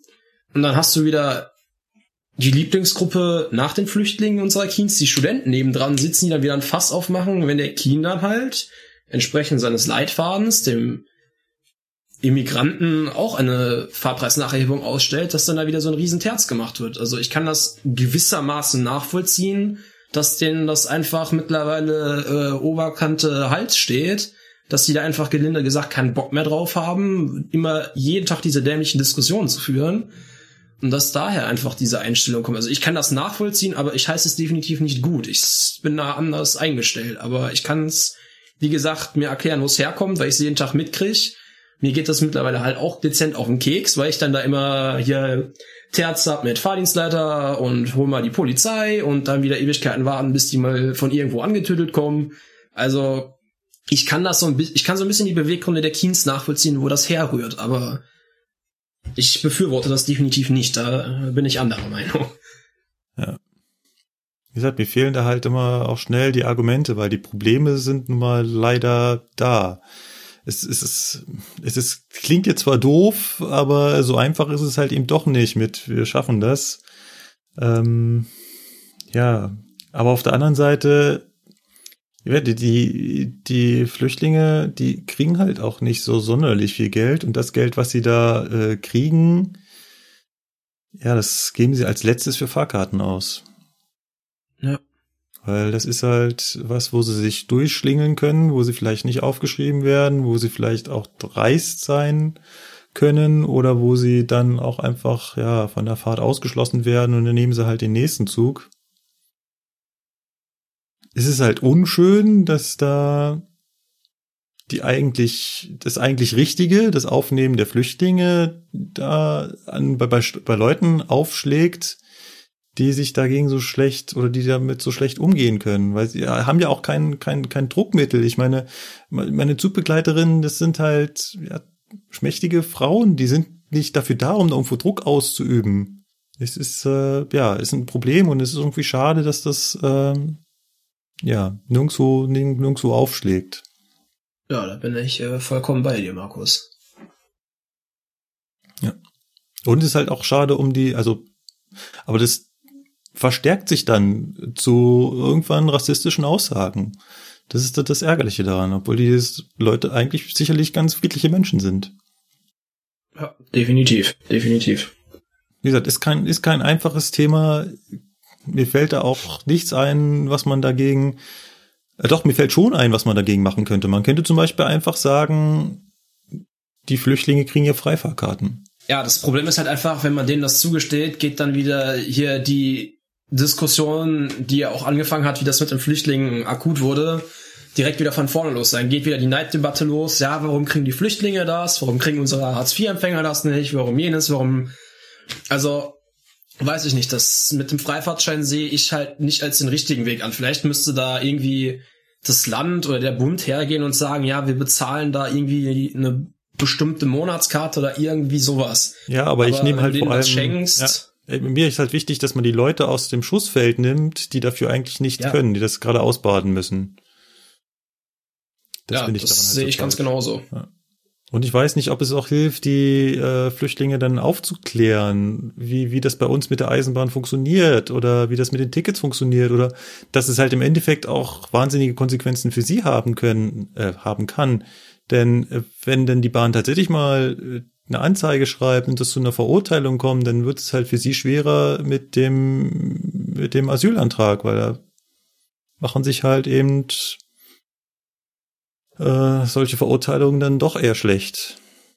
Ja, ich glaube, denen ist die, die Konsequenz, wenn es dann wirklich zur Anzeige kommt, ist denen gar nicht bewusst, weil das, was ich bisher erlebt habe, und das sind zum Glück recht wenige Fälle, wo mir das, ähm, wo ich als Fahrgast selbst mit unterwegs war, wo ich das mitbekommen habe, einige Zugbegleiter haben bei den verschiedenen das Gefühl, die kennen sich durchaus mit den Tickets aus. Das Gefühl habe ich auch, weil es gibt einige, die sind dann zum Beispiel hier mit dem Bayern-Ticket unterwegs, sagen, sie haben doch ein gültiges Ticket, aber das dann da drauf steht, werktags erst ab neun Uhr, das wird dann gewollt oder auch ungewollt überlesen und das wird dann auch nicht akzeptiert, wenn man denen das im Nachhinein mitteilt, dass das erst ab neun Uhr gilt und ab jetzt, zum jetzigen Zeitpunkt noch kein gültiges Ticket ist. Also man bekommt das Gefühl, sie kennen sich mit den Tickets aus. Sie wissen, was es für Möglichkeiten haben und versuchen dann da vielleicht nochmal wieder drüber zu sparen. Gut, ich glaube, wir kommen da an der Stelle nicht weiter. Mir wäre geholfen, wenn das Problem irgendwo aufschlagen würde und halt nicht durch unsere Kollegen ausgetragen werden müsste.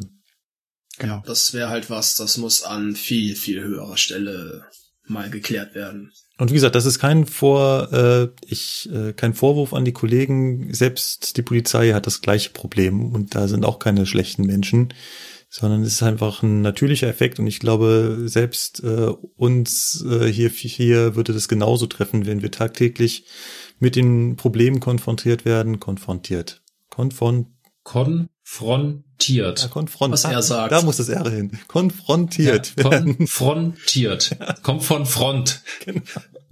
Ja, täglich mit dem Problem konfrontiert werden. Holla. Genau. Ja, äh, Lokführer ist halt ein Job, da vereinsamt man, da verlernt man das Sprechen. Damit muss man Dabei redet deine Lok doch schon so schön mit dir. Ja, aber ich nicht mit ja, dir. Ja, gut.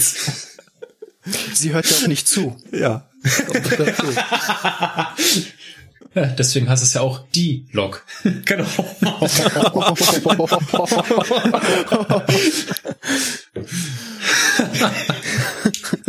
Eieiei. Ja, schön. Den Shitstorm bitte dann direkt an Lukas. Nein, ey, ey, ey, Ja, wir sind halt äh, methodisch inkorrekt, deswegen. Ja, genau. Nein. Ja. Gut, dann würde ich an dieser Stelle auch einen weiteren Strich ziehen. Ich hoffe, wir gehen in der Sendung die Striche nicht aus und würde zu einem etwas spaßigeren. oh Mann, jetzt wird's aber. Äh, oh. Langsam. Abschnitt der Sendung kommen. Das Spiel. Wir haben den Buchstaben E erreicht wir haben die E-Bremse schon mal ausgeschlossen, Lukas. Also diese Woche ist nicht E-Bremse dran. Wo letzte Woche dynamische Bremse, das geht nicht. Ach verdammt, warum nicht? Wie ihr vielleicht letzte Woche festgestellt habt, da war ja der Niklas zu Gast, dass auch unsere Gäste an dem Spiel teilnehmen müssen und so trifft es diesmal auch Sebastian und Hendrik. Und ich würde mal sagen, Hendrik. Aha. Ach, verdammt. Mist. du fängst an. Ja. Ja, rausgesucht hat mir eigentlich fast schon mehr der Markus den Begriff E-Wagen. Und wenn ich das jetzt richtig in Erinnerung habe, muss ich den jetzt erklären. Ja, ja. E-Wagen finde fand ich toll, weil äh, ich würde daran, ich habe jetzt irgendwie, ich wusste auch vorher nicht, was es ist, bevor ich nachgeguckt habe, und ich dachte, ist das irgendwie ein Wagen mit Stromabnehmer oder ein Wagen für E-Loks oder woher kommt das mit? Ja, und sowas hatte ich, so hatte ich auch anfangs gedacht und dann habe ich mal ein bisschen nachgeschlagen und ähm, habe gemerkt, dass ich mit dem Gedanken ganz falsch liege. Ähm, und zwar sind wir da im Cargo-Bereich mit dem offenen Güterwagen, also an der Seite geschlossen, komplett zu, aber oben kein Dach drüber. So für Metallteile, Schüttgut. Jetzt, wo du äh, das ja. sagst, ich glaube, wir hatten, hatten wir in der Berufsschule die Eselsbrücke, dass es quasi das E ist, quasi um 90 Grad nach links gedreht, dass das dann so. Ich nix wissen, ich nix Berufsschule. dass das dann so der, also ich weiß, wir mussten damals äh, im Unterricht haben wir diese ganzen Kategorien der Güterwagen durchgenommen und mussten die auch auswendig, also hätten die auswendig lernen sollen. Und ich glaube, das war eine der Eselsbrücken, dass wenn man das E umdreht, dann hat man halt so einen offenen Güterwagen. Ah ja. Ja, da bin ich natürlich jetzt im Nachteil, weil ich habe das nicht in der Berufsschule gehabt. Das sieht man aber ja. relativ häufig draußen rumfahren. Ja, ich sehe sie in meinem Theorieunterricht so knapp 50 Meter vor dem Fenster stehen, wenn die Jungs von, wie heißen die jetzt eigentlich? Schenker Rail? Cargo. Cargo. Cargo mittlerweile. Okay, ja, wenn die die Wägelchen da hin und her schubsen. Da kann ich die jeden Tag bewundern. Siehst du, und da weißt du jetzt auch, wie sie heißen. Genau, wieder was dazugelernt. Da kannst du morgen im Unterricht sitzen, hey, schaut mal da die E-Wagen. Und jemand, hä, was will er? Bildungsauftrag für heute erfüllt. Genau. So. Und fieserweise würde ich vorschlagen, wir machen mit dem zweiten Gast weiter. Ja, das äh, bietet sich ja von der chronologischen Reihenfolge an. Ja, ich habe mir den Begriff der Einschaltstrecke rausgesucht. Äh, ich hoffe, dass ich das jetzt halbwegs oberflächlich dann doch abhandeln kann, weil es jetzt sehr in die Tiefe gehen würde, das alles zu erklären ins Detail. Aber die Einschaltstrecke bezeichnet halt den Punkt zwischen Einschalten des Bahnübergangs, deswegen Einschaltstrecke, und dem Bahnübergang selbst. Ähm, da gibt's dann noch Unterschiede zwischen den einzelnen Bauformen der Bahnübergänge. Also es gibt einmal den fernüberwachten Bahnübergang, da ist dann der Fahrdienstleiter noch mit involviert. Und es gibt den lokführerüberwachten Bahnübergang. Und da gibt's dann noch so kleine Unterschiede zwischen der Einschaltstrecke, weil beim Lokführer überwachten Bahnübergang nun mal der Lokführer überwachen muss, ob der Bahnübergang das tut, was er tun soll. Das wird ihm mittels eines Signals äh, dargestellt, das sogenannte Überwachungssignal. Und da gibt's dann nochmal den Unterschied, wo beginnt die Einschaltstrecke, wie wird die berechnet. Und gerade bei den lokführerüberwachten Bahnübergängen kommt dann halt noch der Bremsweg mit ins Spiel, weil der Lokführer ja, wenn das Überwachungssignal anzeigt, hey, hier, der Bahnübergang ist kaputt, muss der Lokführer ja noch im Regelbremsweg davor zum Stehen kommen. darunter unterscheidet sich so ein bisschen die Länge der Einschaltstrecke, aber die Einschaltstrecke hängt auch immer ein bisschen mit der Streckengeschwindigkeit, die gefahren werden darf, zusammen. Dann hat er noch teilweise so kleine Stilblüten von einer der Strecken, die ich befahren darf, dass man dann halt dort die Streckengeschwindigkeit abgesenkt hat, weil die Einschaltstrecke auf verhaltene Züge passen muss, dass man dann halt an der Stelle statt 80 nur noch 70 fahren darf, damit das vom Zeitwegabstand her noch hinkommt. Und so eine kleine betriebliche Sache, die man beachten müsste, wenn man schon Lokführer ist oder es wird, ist dann halt auch immer, wenn man in dieser besagten Einschaltstrecke zum Halten kommt oder unter 20 kmh fährt, dann sind weitere betriebliche Handlungen notwendig. Oh ja, ja. Ja, es Wer übrigens mehr wissen will zu Bahnübergängen und auch zu Einschaltstrecken, der kann mal in die Alps on Air Folge 24 mit dem Titel Gestörte Studentinnen reinschauen. Es ist der dämlichste Titel, den wir jemals rausgesucht haben. Ja. Nein, nein, nein, der ist gut. Auf jeden Fall ähm, hatten wir damals das Hauptthema Bahnübergänge und da war die Einschaltstrecke garantiert schon mal Thema. Ja, und um noch so ein bisschen Fremdwerbung zu machen, wo das auch mit Grafiken dann auch noch ganz nett visualisiert ist, ist äh, auf tf-ausbildung.de. Da gibt's ein riesiges Fachthema, wo man sich das alles nochmal, wenn man denn ein geneigter Leser ist, auch nochmal zu Gemüte führen kann. Da ist das dann nochmal sehr schön Wir werden visuell das in die veranschaulicht. Shownotes packen. Alles klar. So, und dann, Lukas, willst du zuerst oder soll ich? Oh ja, ich kann ja mal was machen. Hab ja schon so lange nichts mehr gesagt, haha. ja, also Buchstabe E, ich habe mir mal, weil ich ja in letzter Zeit viel 101 Ausbildung hatte, habe ich mir mal das Thema elektropneumatische Bremse rausgesucht, also die sogenannte EP-Bremse. Und ja, wofür brauchen wir die? Was ist das überhaupt?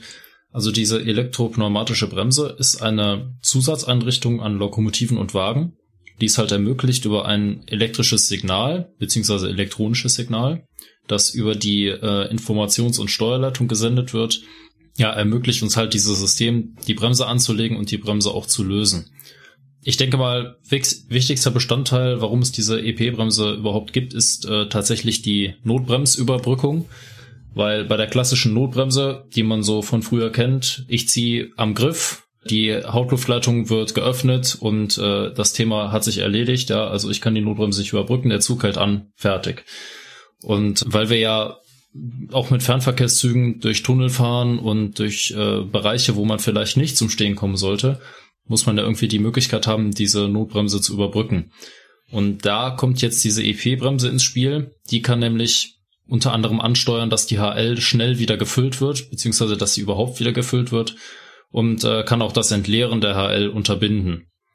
Und äh, das macht sie halt, indem halt an jedem Fahrzeug im Zug, der oder das damit ausgerüstet ist, ein Zusatzventil dran ist oder eine Zusatzsteuerung, die halt eben auf die Steuerung der HL zugreifen kann. Und ja, damit kann sie zum Beispiel die schnell, äh, die, die, die schnelle Bremse anlegen, äh, die Bremse schneller anlegen, so rum. Oder ja auch die äh, Bremse schneller wieder lösen. Und das sorgt halt im Normalfall dafür, dass äh, die Wagen gleichmäßiger bremsen, schneller bremsen, beziehungsweise dass das halt ein bisschen, ja, doch ein bisschen zügiger geht und auch schneller wieder lösen. Das ist ganz angenehm. Ja, und gerade bei Langzügen legt das auch gleichmäßig sogar im ganzen Zugverband dann halt Ja. an. Ja, weil das elektrische Signal, was dann vom Führerbremsventil aus an die Wagen geht, ist natürlich deutlich schneller als die Druckabsenkung manuell über die HL durchzuführen. Deswegen hat man sich da sowas ausgedacht.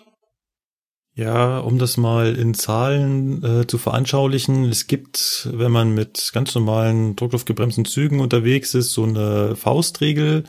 Wenn man bei 20 kmh und 2 bar Bremszylinderdruck ähm, die Bremse auslöst, also auf Lösen bewegt, dann kommt man ruckfrei zum Stehen.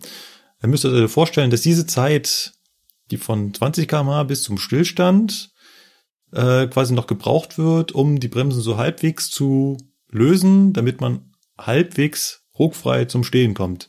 Wenn du gleiches bei einem EP-gebremsten Zug machen würdest, würdest du durchrauschen, weil der halt Ja. äh, deutlich, deutlich schneller die Bremsen wieder löst. Die, du hast am Anfang gesagt, die Loks und Wagen, das gibt es natürlich auch bei Triebwagen. Die haben auch EP-Bremsen, allerdings auch in unterschiedlichsten Bauweisen. Du hast jetzt gesagt, hier bei dir steuert die EP-Bremse quasi den Hauptluftleitungsdruck. Es gibt auch die Variante, dass die EP-Bremse direkt äh, in den C-Druck eingreift und hier quasi auch das Steuerventil äh, über, übergeht. Ja, ja. Ja gut, bei mir ist es halt so, ähm, das ist halt äh, die äh, Steuerung der EP nach äh, System DB über die ähm, Informations- und Steuerleitung. Da ist es tatsächlich so, dass zum Beispiel beim Lösen die Hauptluftbehälterleitung direkt mit der Hauptluftleitung verbunden wird und so ermöglicht wird, dass die ähm, äh, Hauptluftleitung im gesamten Zug sich schneller ähm, wieder füllt. Dadurch wird das realisiert und äh, also die greift nicht direkt auf den C-Druck zu. Das macht immer noch klassischerweise das Steuerventil komplett alleine. Also Also bei unseren Fahrzeugen jetzt. Baureihe 440 zum Beispiel ist es so, dass die EP-Bremse direkt den vorgesteuerten C-Druck äh, steuert und da quasi das Steuerventil übergeht. Also Ich kann quasi das Steuerventil absperren und ganz normal weiter bremsen, weil die EP-Bremse halt arbeitet. Genau, das ist ja bei vielen Triebwagen so, die, wenn sie eine HL besitzen, ist ja jetzt auch nicht bei allen Triebwagen der Fall, dass ja die Hauptluftleitungsgesteuerte Bremse, sofern vorhanden, auch eigentlich nur eine Rückfallebene ist. Siehe 423, 425, 426 und so weiter. Ja gut, das ist nochmal eine andere Nummer. Ah, ich gehe jetzt mal so hin, 620, das ist das Ding, was ich jeden Tag fahre. Der hat ja auch eine gefüllte Hauptluftleitung, aber da kriegst du in der Ausbildung auch immer mit, mit Kanickelfangschlägen in den Nacken beigebracht, das Ding rechts, den, das Führerbremsventil, das packst du nur an, wenn Fahrbremshebel nichts geht. Ja. Bei 423, 425 ist die Hauptluftleitung doch auch leer, ne? Genau, die ist inaktiv geschaltet. Ja, das ist auch toll. Ja. Möchtest du noch was abschließend oder? Nö. Nö. Ist äh, schön. Also es bremst sich auf jeden Fall etwas komfortabler, sagen wir mal so, ne? Also Wagen laufen nicht auf, ich kann die Notbremse überbrücken, also eigentlich alles supi. Wenn es ja funktioniert. Also weiß nicht, habt ihr, habt ihr in der äh, 101 Ausbildung vielleicht im Simulator auch mal EP-Bremse abgeschaltet und damit mit vielen Wagen gebremst? Um äh, ja, sagen wir mal, sagen wir mal, wir haben es am Simulator gemacht. ja, wir haben es tatsächlich auch mal im Regelbetrieb gemacht. Das ist tatsächlich was ganz anderes. Also ist, äh, bei elf Wagen merkst du schon einen kleinen Unterschied, aber ja. Ganz sicher, ja. Ich sag mal, du darfst ja, das ist ja, das kann man ja auch offen so sagen, du darfst die EP-Bremse ausschalten in Bereichen, wo du sie nicht zwingend brauchst. Also die EP-Bremse oder sagen wir mal die Notbremsüberbrückung hängt unmittelbar mit der EP-Bremse zusammen. Das heißt, wenn das eine nicht funktioniert, dann funktioniert das andere auch nicht. Das heißt, wenn die EP-Bremse gestört ist, habe ich auch keine Notbremsüberbrückung. Und ich sag mal, wir haben das jetzt ähm, mal auf der freien Strecke ausprobiert zwischen Köln und Bonn. Da ist nirgendwo ein Tunnel. Das heißt, wenn da jemand die Notbremse zieht und ich halt auf der freien Strecke an, dann ist das halt so. Macht nix. Und deswegen haben wir das mal ausprobiert und es ist auch kein Problem. Also es fühlt sich ein bisschen anders an, aber geht. Ja, da bleibt nur noch ich übrig und ich habe mir wieder sowas ganz Exotisches ausgesucht. Ja, kein Kommentar. Ich frag mal ganz frech, was stellten ihr euch so unter dem Einfahrloch vor? Ähm, halt dich zurück. Halt ich wollte gerade sagen, wir hören wahrscheinlich auch minderjährige Menschen zu, deswegen äh, verkneife ich mir jetzt irgendwelche Kommentare.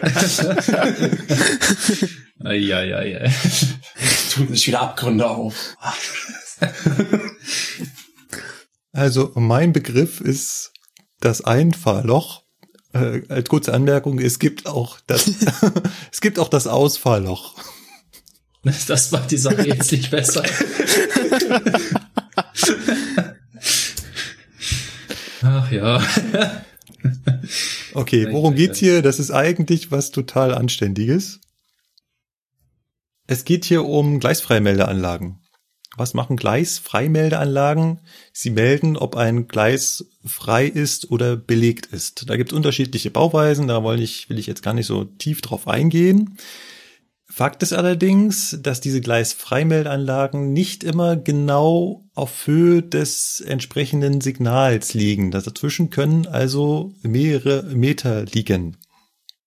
Das führt im Extremfall dazu, dass ein Zug über das Signal fahren könnte und auf dem Stelltisch des Fahrdienstleiters sieht das noch so aus, als würde der Zug davor stehen, weil die entsprechende Gleisfreimeldeanlage erst viel weiter hinter dem Signal kommt.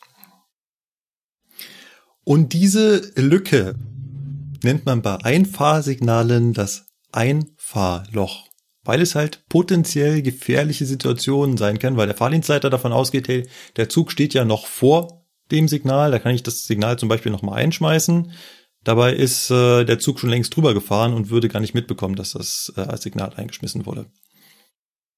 Und gleich ist dann bei einem Ausfahrsignal, also diese Lücke zwischen Hauptsignal und entsprechende Gleisfreimeldeanlage nennt sich Einfahr- bzw. Ausfahrloch. Also gar nichts Anzügliches.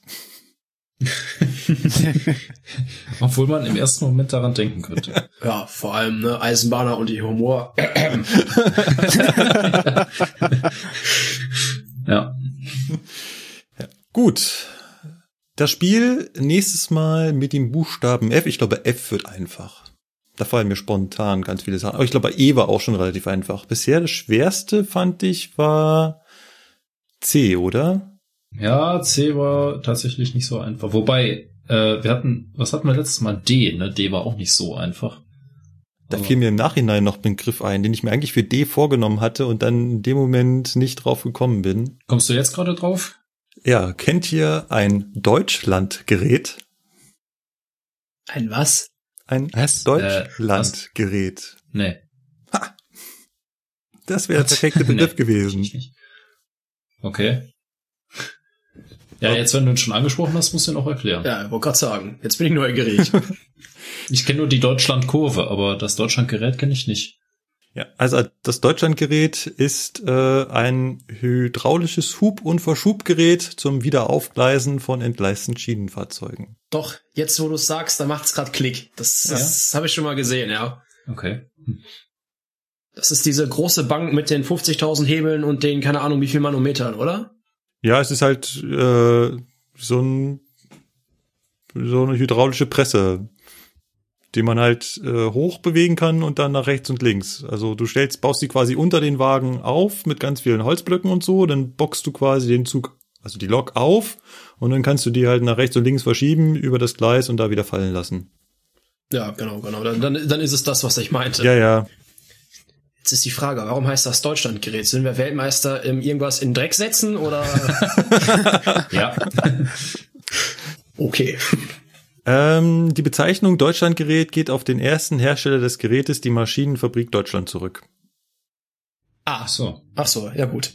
Ja, jetzt, jetzt wo du sagst, äh, letztes Mal ging es ja um die dynamische Bremse, aber jetzt, wo du gerade Deutschlandgerät sagst, fällt mir gerade tatsächlich wieder die Deutschlandkurve ein.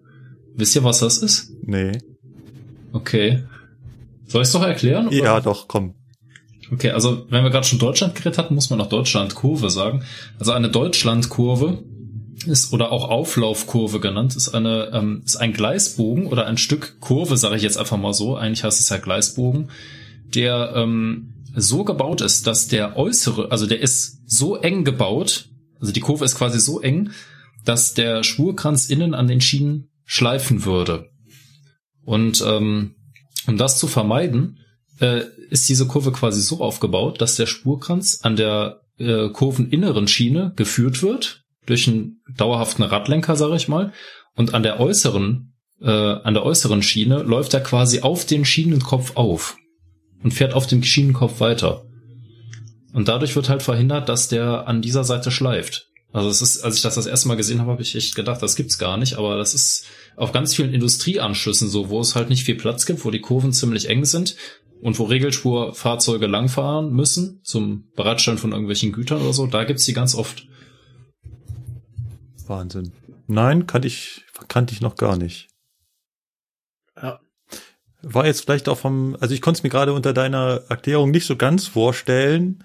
Das heißt, nein, eigentlich konnte ich es mir vorstellen, aber ich habe nicht geglaubt, dass das so funktioniert und ich sehe jetzt die Bilder auf Google und sag, oh, das ist ja genau das, was du Ja. gerade. Ja. Also bestes Bild von, von Wikipedia dazu, da ist das halt unter dem Thema Auflaufkurve, ne, ist halt Auflaufkurve, Klammer auf Deutschlandkurve, äh, ist dasselbe. Da sieht man halt genau, wie es funktioniert. Wir verlinken auch das und hören jetzt auf mit den Buchstaben. Wir freuen uns nächstes Mal auf den Buchstaben F. Ja, ja. Nach unserem erfolgreich abgeschlossenen Spiel kommen wir zur Presseecke und diesmal mit einem, ja, mit einer Neuerung wieder. Wir haben ein ganz neues Medium und zwar einen Podcast. Ja, auch Podcasts sind irgendwie Presse, oder? Ja, ja. Ja, können sie sein, ja. Doch, ich finde schon. Ja, doch. Schon. Wisst ihr, was Killviehs sind? Was für Dinger? Nee. Killviehs. Kann man das essen? Ist das sowas wie ein Selfie, nur irgendwie kurz vorm Abkratzen oder was? Das ist schon mal gar nicht so schlecht. Dann hört mal ganz kurz rein. Ich habe hier jemanden, der das ganz gut erklärt. Ähm, zugrunde liegt im Prinzip ein makabrer und irgendwie ja schockierender Trend, nämlich wie du gerade schon gesagt hast, Selfies in gefährlichen Situationen ähm, und äh, im schlimmsten Fall sogar äh, Selfies, die eben äh, mit einem Unfall enden. Da gibt's dann verschiedene ähm, Ereignisse, wenn man sich damit mal beschäftigt, die man in der Presse finden kann. Ähm, zum Beispiel äh, das Ereignis von drei 13-jährigen äh, italienischen Jungen, die ähm, auf Gleisen spielen und dann so die Wette machen, sie machen Selfies äh, mit dem herannahenden Zug oh äh, im, im Hintergrund. Äh, und der Deal war natürlich so, also war so, so, so ein Wettspiel quasi, wer macht das dramatischste Bild, also bei wem ist der Zug noch am nächsten. Ähm, zwei konnten dann noch wegspringen und der dritte wurde von dem Zug erfasst und durch die Luft geschleudert. Die anderen zwei sind dann erstmal abgehauen und sind dann doch irgendwann zur Ja. Polizei und konnten das dann aufklären, was da passiert ist. Also wirklich dramatisch. Ähm, nur ein Beispiel von vielen. Aber derer gibt es noch viel, viel mehr. Ja, die Kenner unter euch wissen, wer das war. Das war natürlich Nicolas Wörl von Methodisch Inkorrekt. Und ähm, Methodisch Inkorrekt ist ein Podcast zweier Physiker, die ja über recht, äh, nein, die in einer recht unterhaltsamen äh, Art und Weise Paper vorstellen. Paper sind wissenschaftliche Arbeiten, die veröffentlicht wurden in Wissenschaftsmagazinen. Und ja, diese erklären sie, stellen sie vor. Und hier ging es um ein Paper über die sogenannten Killfees, also wirklich abgeleitet von Kill und Selfie, wie der Sebastian das schon vermutet hat. Und hier sehr schön mit einem Beispiel unterlegt von einem Eisenbahnunfall. Ah, super. Ganz tolles Kino. Ne? Also grausam und vor allem es äh, wird nicht besser, was folgender Abschnitt äh, nochmal deutlich unterstreicht.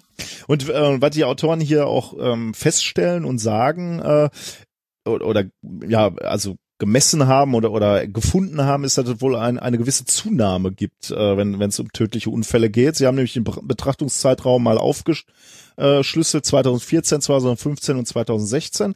Und sie sehen eben, also zumindest in den Zeitungen, die sie da betrachtet haben, äh, na, ein Anstieg. 2014 waren es 15 Unfälle, äh, 2015 waren es 39 und 2016 waren es 73. Also du siehst einen deutlichen Ja. Anstieg von tödlichen ähm, Unfällen.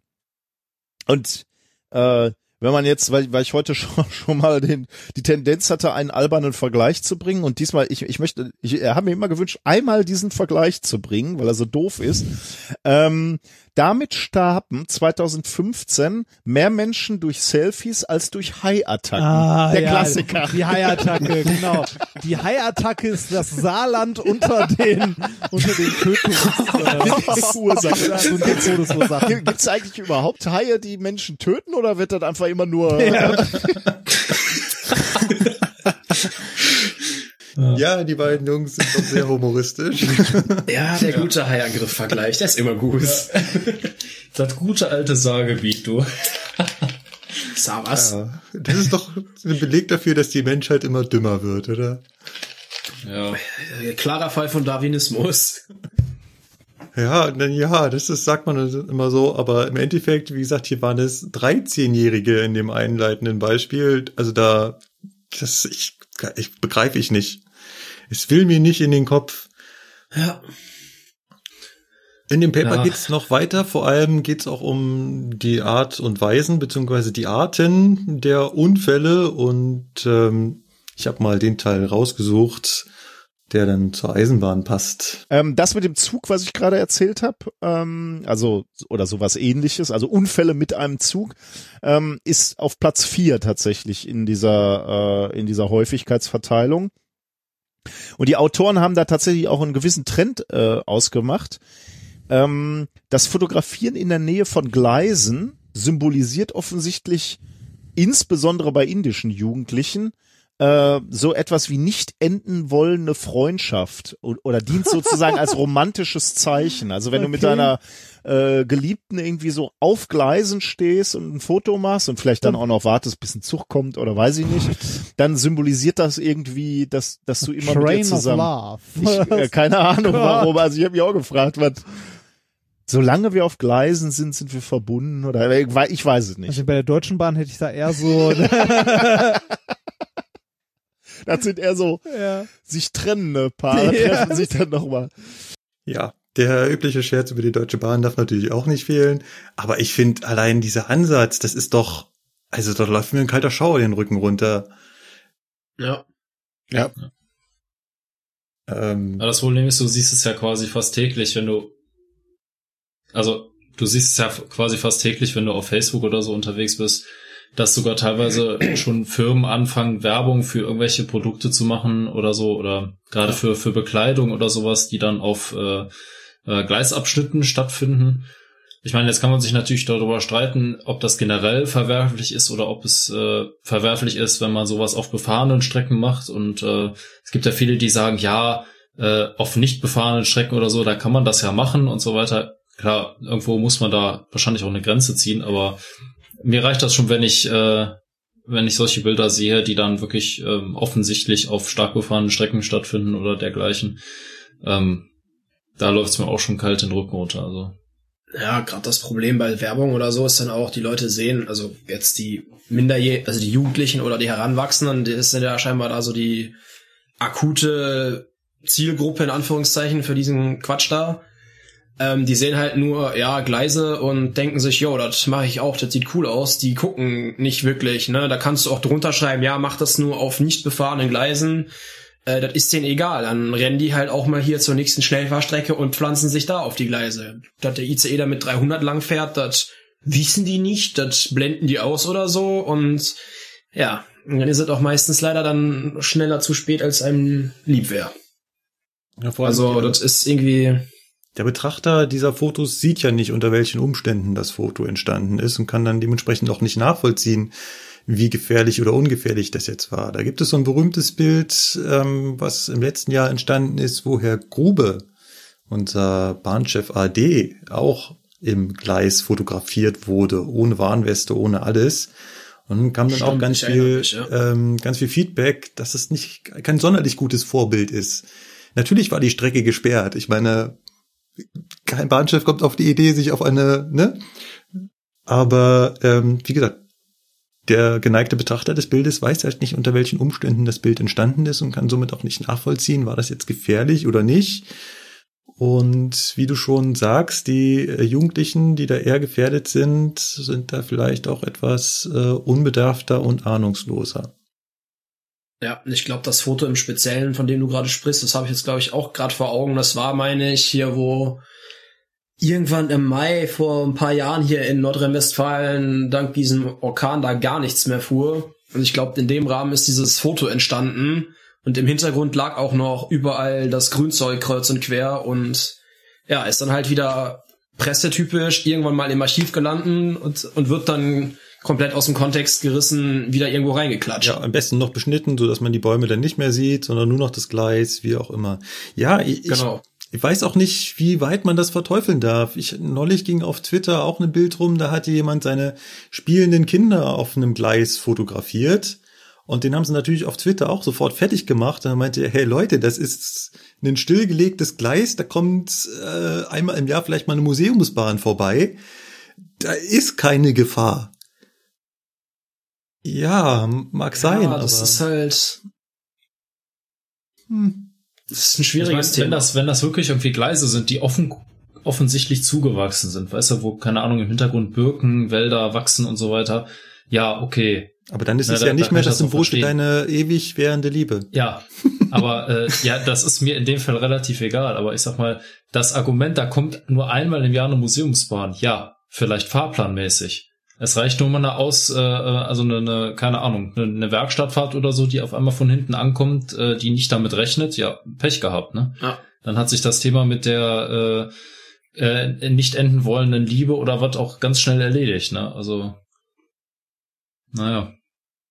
Ja. Das ist halt die, die Leute, die, äh, die, ich sag mal, nichts mit der Eisenbahn zu tun haben oder so, die ähm, können das nicht richtig einschätzen. Die wissen nicht, was, äh, äh, oder ich sag mal, was für ein ähm, Gelegenheitsverkehr auch auf einer Strecke stattfinden kann. Ja, und sei es halt nur der SKL, der halt da lang getuckert kommt, um irgendwelche Inspektionsfahrten zu machen, das reicht ja schon.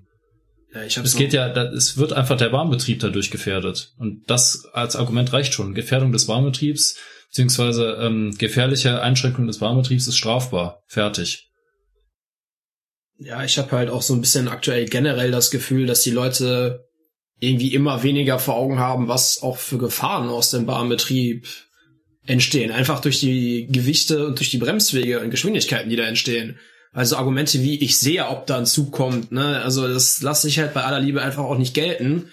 Das gleiche mit dem, ja, durch den Bahnübergang rennen, ja, aber sonst hätte ich ja den Zug verpasst. Das erlebe ich mittlerweile beinahe täglich und da platzt mir halt auch die Hutschnur, weißt du, das machen dann irgendwelche Erwachsenen, machen das vor. Ja, denen passiert halt nie irgendwas. Aber die Fünfjährigen, die neben dran stehen und das sehen und das beim nächsten Mal nachmachen, die kratzen mir dann leider wieder irgendwo, ne? Ja. Das ist das, was mich so aufregt. Dass einfach irgendwie dieses Verständnis, dass das halt nicht so bremst wie ein Auto und das Ausweichen halt auch mal nicht so eben drin ist. Und dass ein Zug halt auch teilweise sehr leise ist und dass man ihn erst hört und sieht, wenn es zu spät ist. Das, das wird einfach immer weniger und wenn man die Leute dann halt aktiv darauf anspricht, dann wird man noch beleidigt, das wird mit Unverständnis reagiert und so weiter. Und ja, es ist aber nicht nur äh, die Unfälle, die durch den rein mechanischen, ja, durch den rein mechanischen ja. Einfluss passieren, ja. sondern ganz abschließend äh, hat die Sache natürlich auch noch ganz andere Gefahren im Eisenbahnverkehr. Ähm, siebthäufigste Ur äh, Todesursache irgendwas mit Strom. Ähm, häufig dann auch in Kombination beispielsweise mit einem Zug. Da war ein 19-jähriger indischer Junge, der Selfies auf einer geparkten Lok gemacht hat. Ähm, und nachdem er ein Bild gemacht hat, ist er aufgestanden, dabei an die Oberleitung gekommen. Die Oberleitung war noch äh, unter Strom und äh, einen Stromschlag gekriegt. Ja. Original auch. Ganz ehrlich, wie, komm, wie oft kam das in letzter Zeit jetzt vor? Häufig. Auch hier bei uns in der Gegend. Ne? Sehr und dann habe ich, äh, ich habe letztens auch einen Presseartikel gelesen, wo dann drin stand, dass der Vater äh, des Jungen, der dann irgendwie schwer verletzt tatsächlich das Ganze überlebt hat, ähm, die Bahn dann äh, den Vorwurf gemacht hat, ja, das Gelände sei ja nicht eingezäunt gewesen und die Jugendlichen hätten ja freien Zugang zu dem Gelände. Ja, was ist das denn für ein Argument? Ja.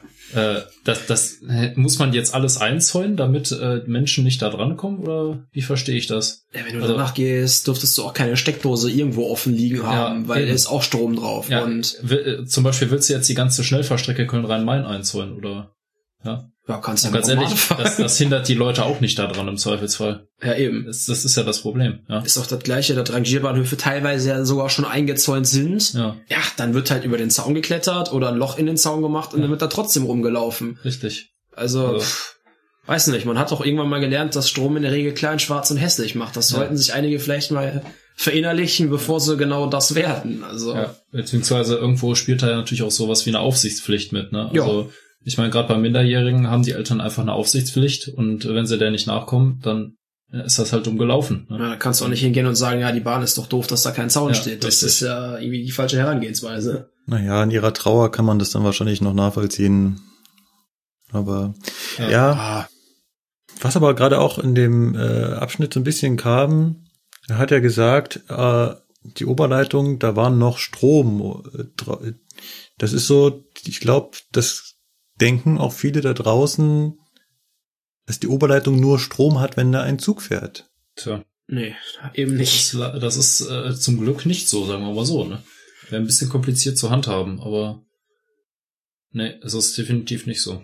Also überall, wo eine Oberleitung hängt, da ist auch Strom drauf. Es ist sogar so, dass auf Strecken, die noch gar nicht befahrbar sind, also wo zum Beispiel die Signale noch nicht angeschlossen sind oder noch das Stellwerk nicht läuft, dass selbst da auf den Oberleitungen schon die äh, Fahrradspannung drauf ist. Ja, ja, klar. Und hier unter anderem zu dem Zweck, dass äh, ja als Diebstahlschutz. Ja, natürlich. Ja. ja. Klingt wohl irgendwo makaber, aber ist tatsächlich so. Ist ja auch schon vorgekommen, dass Fahrrad gestohlen wurde. So ja. ist das ja nicht. Ja, ich meine, auch bei äh, offenkundig total verwilderten und zu, äh, zugewucherten Gleisen kann man sich nicht darauf verlassen, dass die Oberleitung abgeschaltet ist. Ja. Nur ja. das, nur die, das Argument, dass da seit 15 Jahren kein Zug mehr gefahren ist, äh, aber das Nachbargleis noch täglich befahren wird, heißt nicht, dass dieses Gleis, das halt zugewuchert ist oder teilweise vielleicht auch schon gar nicht mehr befahren ist oder befahrbar ist, weil es total vergammelt ist, ähm, dass halt da kein Strom drauf ist. Das ist Quatsch. Ja? Also es gibt äh, Bahnhöfe, da ist der ganze Bahnhof eine Einschaltgruppe und da stehen alle Gleise unter Strom, also alle Oberleitungen. Völlig egal, ob da ein Zug fährt oder nicht. Eben. Ich möchte mich an dieser Stelle ganz herzlich bei den Kollegen von Methodisch Inkorrekt bedanken. Natürlich haben wir vorher nachgefragt, ob wir die Ausschnitte verwenden dürfen und haben da die freundliche Zustimmung bekommen. War mal was ganz Neues, hier einen anderen Podcast einzuspielen. Ich finde das eigentlich ähm, ganz spannend. Vielleicht machen wir das noch ein anderer Mal. Ich höre ja einige Podcasts und ab und an ist da auch mal die Eisenbahn Thema. Kommen wir aber wieder zum klassischen Medium der Zeitschrift beziehungsweise der äh, Zeitungen. Wir haben eine ganze Menge Artikel rausgesucht. Beim letzten Mal war es nur ein Artikel. Diesmal haben wir umso mehr und anfangen tun wir quasi mit dem aktuellsten. Locomore hat Insolvenz angemeldet. Ich glaube, wir müssen unseren Hörern nicht erklären, wer oder was Locomore war. Ist. War? Ja, wird man in der Zukunft sehen. Ob war oder ist, das Genau. ist ja noch nicht geklärt. Sagen wir mal noch, ist es ist. Ja. Wenn es schlecht läuft, Genau. können wir demnächst wahr sagen. Genau. Da habe ich hier einen Artikel von Spiegel Online, ähm, die das zum Anlass genommen haben, über die Lüge von Wettbewerb auf der Schiene zu schreiben. Und so ein bisschen darüber schreiben, warum ist denn Locomore hier pleite gegangen? Und ich finde den Artikel so ein bisschen, mh, naja. Also er fängt damit an, dass sie sagen, dass normalerweise, wenn Unternehmen pleite geht, das hier eher selbst verschuldet ist. Also man hat schlecht gewirtschaftet, schlecht geplant, schlechter Kundenservice, unfreundlich, wie auch immer. Aber das wäre ja bei Locomore nicht so gewesen, sondern bei Locomore waren die Umstände quasi am der Pleite schuld. Und am meisten wünscht man sich doch hier, dass der Bund die Kosten senken muss. Am besten gleich die ähm, Trassenkosten wegfallen lassen würde. Das wäre perfekt. Dann äh, wer würde Locomore jetzt noch fahren, weil das sind, hier wird ja aufgezählt, circa ähm, 6000 Euro, was Locomore an Trassengebühren pro Tag zahlen müsste. Und das sind ungefähr genau der Betrag, dass das Unternehmen seit Mitte Dezember täglich verbrannt hat, also miese gemacht hat. Und wenn sie das nicht hätten zahlen müssen, dann würde es sie jetzt noch geben. Äh, Die Argumentation ist doch ein bisschen komisch, oder? Die Ja, Argumentation ist doch gerade, die Argumentation ist doch gerade deswegen komisch, weil sie haben doch schon, glaube ich, mit einer der günstigsten Trassen überhaupt gebucht. Da gibt's ja doch deutlich teurere, die ja zum Beispiel vom Fernverkehr eingekauft werden. Ja, und vor allem sind es Fixkosten. Das sind ja keine äh, schlagartig auftauchenden Kosten, von mit denen man nicht rechnen konnte, sondern die Kosten standen ja von Anfang an fest. Also das, Das hätte man ist ja- eigentlich schon einrechnen müssen. Eben, das ist ja nichts, was irgendwie äh, auf einmal so anfällt, so, da kommt mal eben eine Rechnung von DB Netz ins Haus, so, oh, Moment, wir müssen ja 6000 Euro dafür zahlen. Ja, vor allen Dingen, das, das schwankt wahrscheinlich auch nicht wirklich stark, Nee, weil das das, ist ist ja- abhängig von Zuglänge, Geschwindigkeit, äh, welche Trasse ist überhaupt ausgewählt und so weiter. Ähm, ja, sie haben ja eben, wie ja gerade schon gesagt, eben, glaube ich, mit einer der günstigsten Trassen genommen, eben keine Taktfahrplantrasse und äh, haben sich ja da ähm, schon, glaube ich, mit das günstigste rausgesucht, was sie ja da von Stuttgart nach Berlin kriegen konnten. Ja, ich finde die Argumentation so merkwürdig, weil ähm, dann könnte ja auch der pleitegegangene Bäcker sagen, ja, ich wäre nicht pleite gegangen, wenn ich hätte keine Miete zahlen müssen.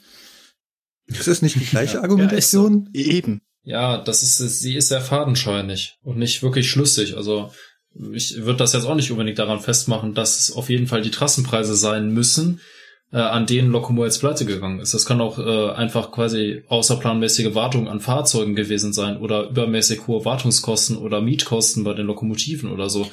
Oder vielleicht auch einfach die Tatsache, dass halt nicht die Fahrgastzahlen erzielt worden Ja. sind, mit denen kalkuliert worden sind. Das ist, glaube ich, der einzig triftige Grund, warum das dann gescheitert ist. Nicht, dass irgendwie die Trassenkosten zu hoch werden, weil die müssen ja alle Eisenbahnverkehrsunternehmen gleich zahlen.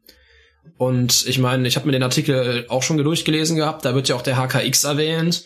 der sein Angebot in Anführungszeichen auch im Interesse der Kunden verbessert hat. Ja. Also man konnte bis, ich glaube, Mitte letzten Jahres mit dem HKX dann von Hamburg kommend, also HKX ist der Hamburg-Köln-Express, um das mal kurz zu erklären, äh, sogar durchfahren bis Frankfurt am Rhein lang.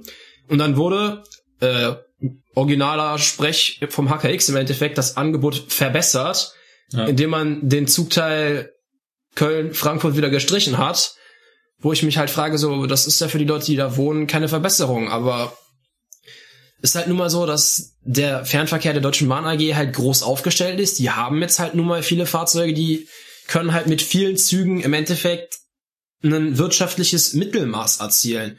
Wenn ich halt nur einen Zug oder zwei Züge am Tag fahre und die sich nicht rechnen, habe ich halt ein Problem. Aber das weiß ich vorher. Das sind alles Kosten, die halt nun mal von vornherein feststehen. Also ich finde das ein bisschen fadenscheinig, da den schwarzen Peter der Bahn zuzuschieben. Hm, das macht der ja. Artikel ja glücklicherweise nicht ganz. Es geht ja mehr darum, ja, dass die Politik hier eingreifen ja müsste.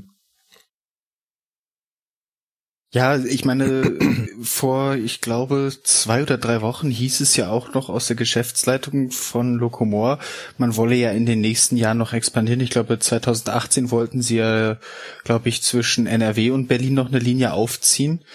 Ähm, ich meine, klar kann man dann irgendwann anfangen, sein Liniennetz zu erweitern und auch irgendwann versuchen, mit dem Einzug, der vielleicht besser ausgelastet ist, noch den anderen ein bisschen mit zu unterstützen finanziell. Aber da hätte man dann deutlich mehr Kapital am Anfang mit einbringen müssen. Und dafür nur 600.000 Euro aufzuwenden, ist, glaube ich, eine recht sportliche Kalkulation, gerade wenn die Trassengebühren pro Tag 6.000 Euro betragen. Ähm, und das nur der eine Kostenblock ist dann ist das wirklich sehr knapp kalkuliert gewesen. Und da hätte man, glaube ich, mit deutlich mehr Startkapital reingehen müssen, um vielleicht auch abfangen zu können, dass die Fahrgastzahlen vielleicht nicht ganz so schnell steigen, wie sie es erst erwartet hatten. Ja. Ja, Eisenbahn ist halt allgemein ein hart umkämpftes äh, Feld. Das sieht man auch an den Unternehmen, die hier im Regionalverkehr tätig sind, wo sie ja bestellte Leistungen fahren, sprich für die Fahrten, die sie durchführen, das Geld vom äh, Bundesland, also vom Besteller kriegen. Und selbst hier ist es so, dass viele der Unternehmen keine schwarzen Schalen, äh, Schalen, ja, keine schwarzen Zahlen schreiben. Also man sagt den, glaube, man sagt einigen Unternehmen hier nach, dass die noch nie eine Mark verdient haben. Geschweige denn einen Euro. Ja. Ich glaube, da war doch im Winter, ich glaube im Winter war doch da sogar ein äh, privater Anbieter aus Bayern sogar in der Presse, die ja mitgeteilt hätten, sie stünden kurz vor der Insolvenz oder man müsse darüber überlegen, ob man Insolvenz anmelden müsste. Ich glaube, das war der Agilis, ja. Kann sein, bin ich mir jetzt nicht sicher. Ja, ich mir auch nicht. Aber ich sag mal, also du sagtest ja gerade, die Bahn ist generell ein, ein hart umkämpftes Geschäft. Also ich meine, gerade im Fernverkehr ähm, ist sie ja nicht wirklich hart umkämpft. Aber ja. gerade der Fernverkehr ist das, äh, ich sag mal, der Bereich, der halt nicht von irgendwem bezahlt wird oder die Leistungen von irgendwem bezahlt werden, sondern das ist halt quasi der Geschäftsbereich oder der, der Verkehrsbereich, wo man sich selber um seine Einnahmen kümmern muss. Ja, muss eigenwirtschaftlich äh, agieren. Ja, ja, hart umkämpft war der der falsche Begriff, einfach ein schweres Umfeld, weil halt eben ja. so viele ähm, ja, einschränkende Kriterien noch dazu kommt. Ich habe halt eben eine einschränkende Infrastruktur. Ich kann nicht unendlich viele ja. Züge auf die Schienen setzen. Das heißt, wenn ich einen Zug auf die Schiene setzen will, dann muss ich mich um die Trasse bewerben ähm, und konkurriere dann da sofort mit den anderen äh, Unternehmen. Und es ist halt eben ja. überall schweineteuer. Selbst, ja, selbst wir sind halt teuer, weil auch unsere Ausbildung teuer ist. Wir sind halt Klar. eben keine Lkw-Fahrer, die äh, in zwei Monaten oder drei Monaten den Führerschein machen, ähm, sondern äh, Lokführer, die, wir haben heute ja schon von berichtet, die halt mindestens neun Monate und das mit Peitsche auf dem Rücken die Ausbildung machen müssen. Von daher, hm. Und ich weiß auch nicht, ist es was, was man haben will? Also will man unterschiedliche Unternehmen auf den Schienen im Fernverkehr haben. Ich stelle mir das für den Fahrgast halt schwer vor. Ich meine, klar, auf der einen Seite würde er vielleicht von günstigeren Preisen profitieren. Ich meine, Lokomoor war ja hier deutlich günstiger. Aber andererseits, wenn man das so ein bisschen größer denkt, macht es das Fahren nicht deutlich komplizierter? Schon jetzt im Regionalverkehr können die Leute die unterschiedlichen Unternehmen nicht auseinanderhalten. Die wissen nicht, ob da jetzt ein Alex vor ihnen steht oder ein Agilis oder eine DB. Den Unterschied sehen sie nicht und ähm, verstehen dann auch nicht, dass das wirklich unterschiedliche Unternehmen sind. Also ich weiß nicht, wo der Alex hinfährt und wo der Zwischenhalt macht und wann der abfährt. Ich bin ein anderes Unternehmen. Und wenn man dann weiterdenkt über Farb Fahrpläne und Fahrkarten.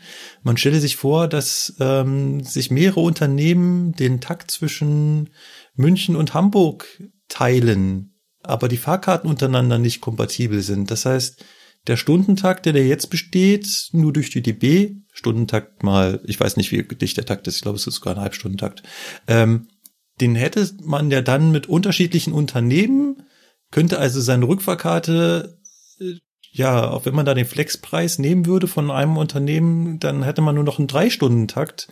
Ist es das, was man will? Weiß ich nicht, aber guck mal nach Großbritannien, da hast du genau das. Da hast du gerade im Fernverkehr verschiedene Eisenbahnunternehmen, die haben Konzessionen bekommen und dann hast du halt auch nicht die Möglichkeit, teilweise durchgehende Fahrkarten zu buchen. Heißt, du brauchst dann von der Eisenbahn, einen Eisenbahnfirma einen Fahrschein von London jetzt irgendwie mal nach Cambridge oder so, um einfach mal irgendwelche effektiven Beispiele zu erfinden.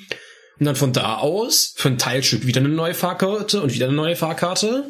Heißt, du hast gar nicht die Möglichkeit, jetzt gerade als ausländischer Tourist das Zeug im Voraus zu buchen teilweise.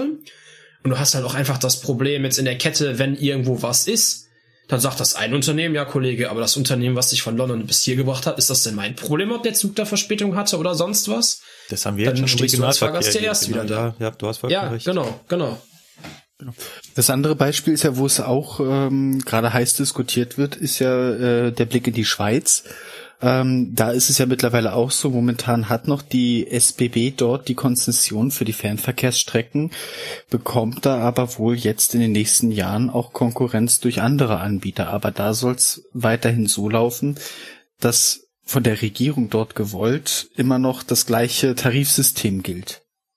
Also das soll identisch bleiben und zwar für alle Betreiber ähm, gleichmäßig. Also ob ich jetzt bei der SBB oder bei der äh, BLS dort mein Ticket beziehe, soll dann irrelevant sein. Ich kann auch in den anderen Zügen damit fahren. Aber dann fährt nur noch das eine Unternehmen auf dieser Strecke. Wäre eine Alternative, ja. ist halt eine politische Lösung, ne? Genau. Genau. Und wenn man jetzt halt auch mal den Blick zum Beispiel zu unseren anderen südlichen Nachbarn wagt, die, in Österreich gibt's ja die Westbahn, das ist ja ein privates Eisenbahnverkehrsunternehmen, was Fernverkehr anbietet, und zwar zwischen Wien und Salzburg. Ich fahre da ja auch mit so einem Dostro-Triebwagen 230 kmh, meine ich, oder irgendwie so um den Dreh. Äh, nicht, nicht ans Kreuz nageln, wenn das jetzt nicht stimmt. Aber da muss man halt einfach mal vergleichen. In Österreich ist halt äh, Wien-Salzburg so ein bisschen wie hier Ruhrgebiet Berlin. Das ist so einer der Hauptachsen.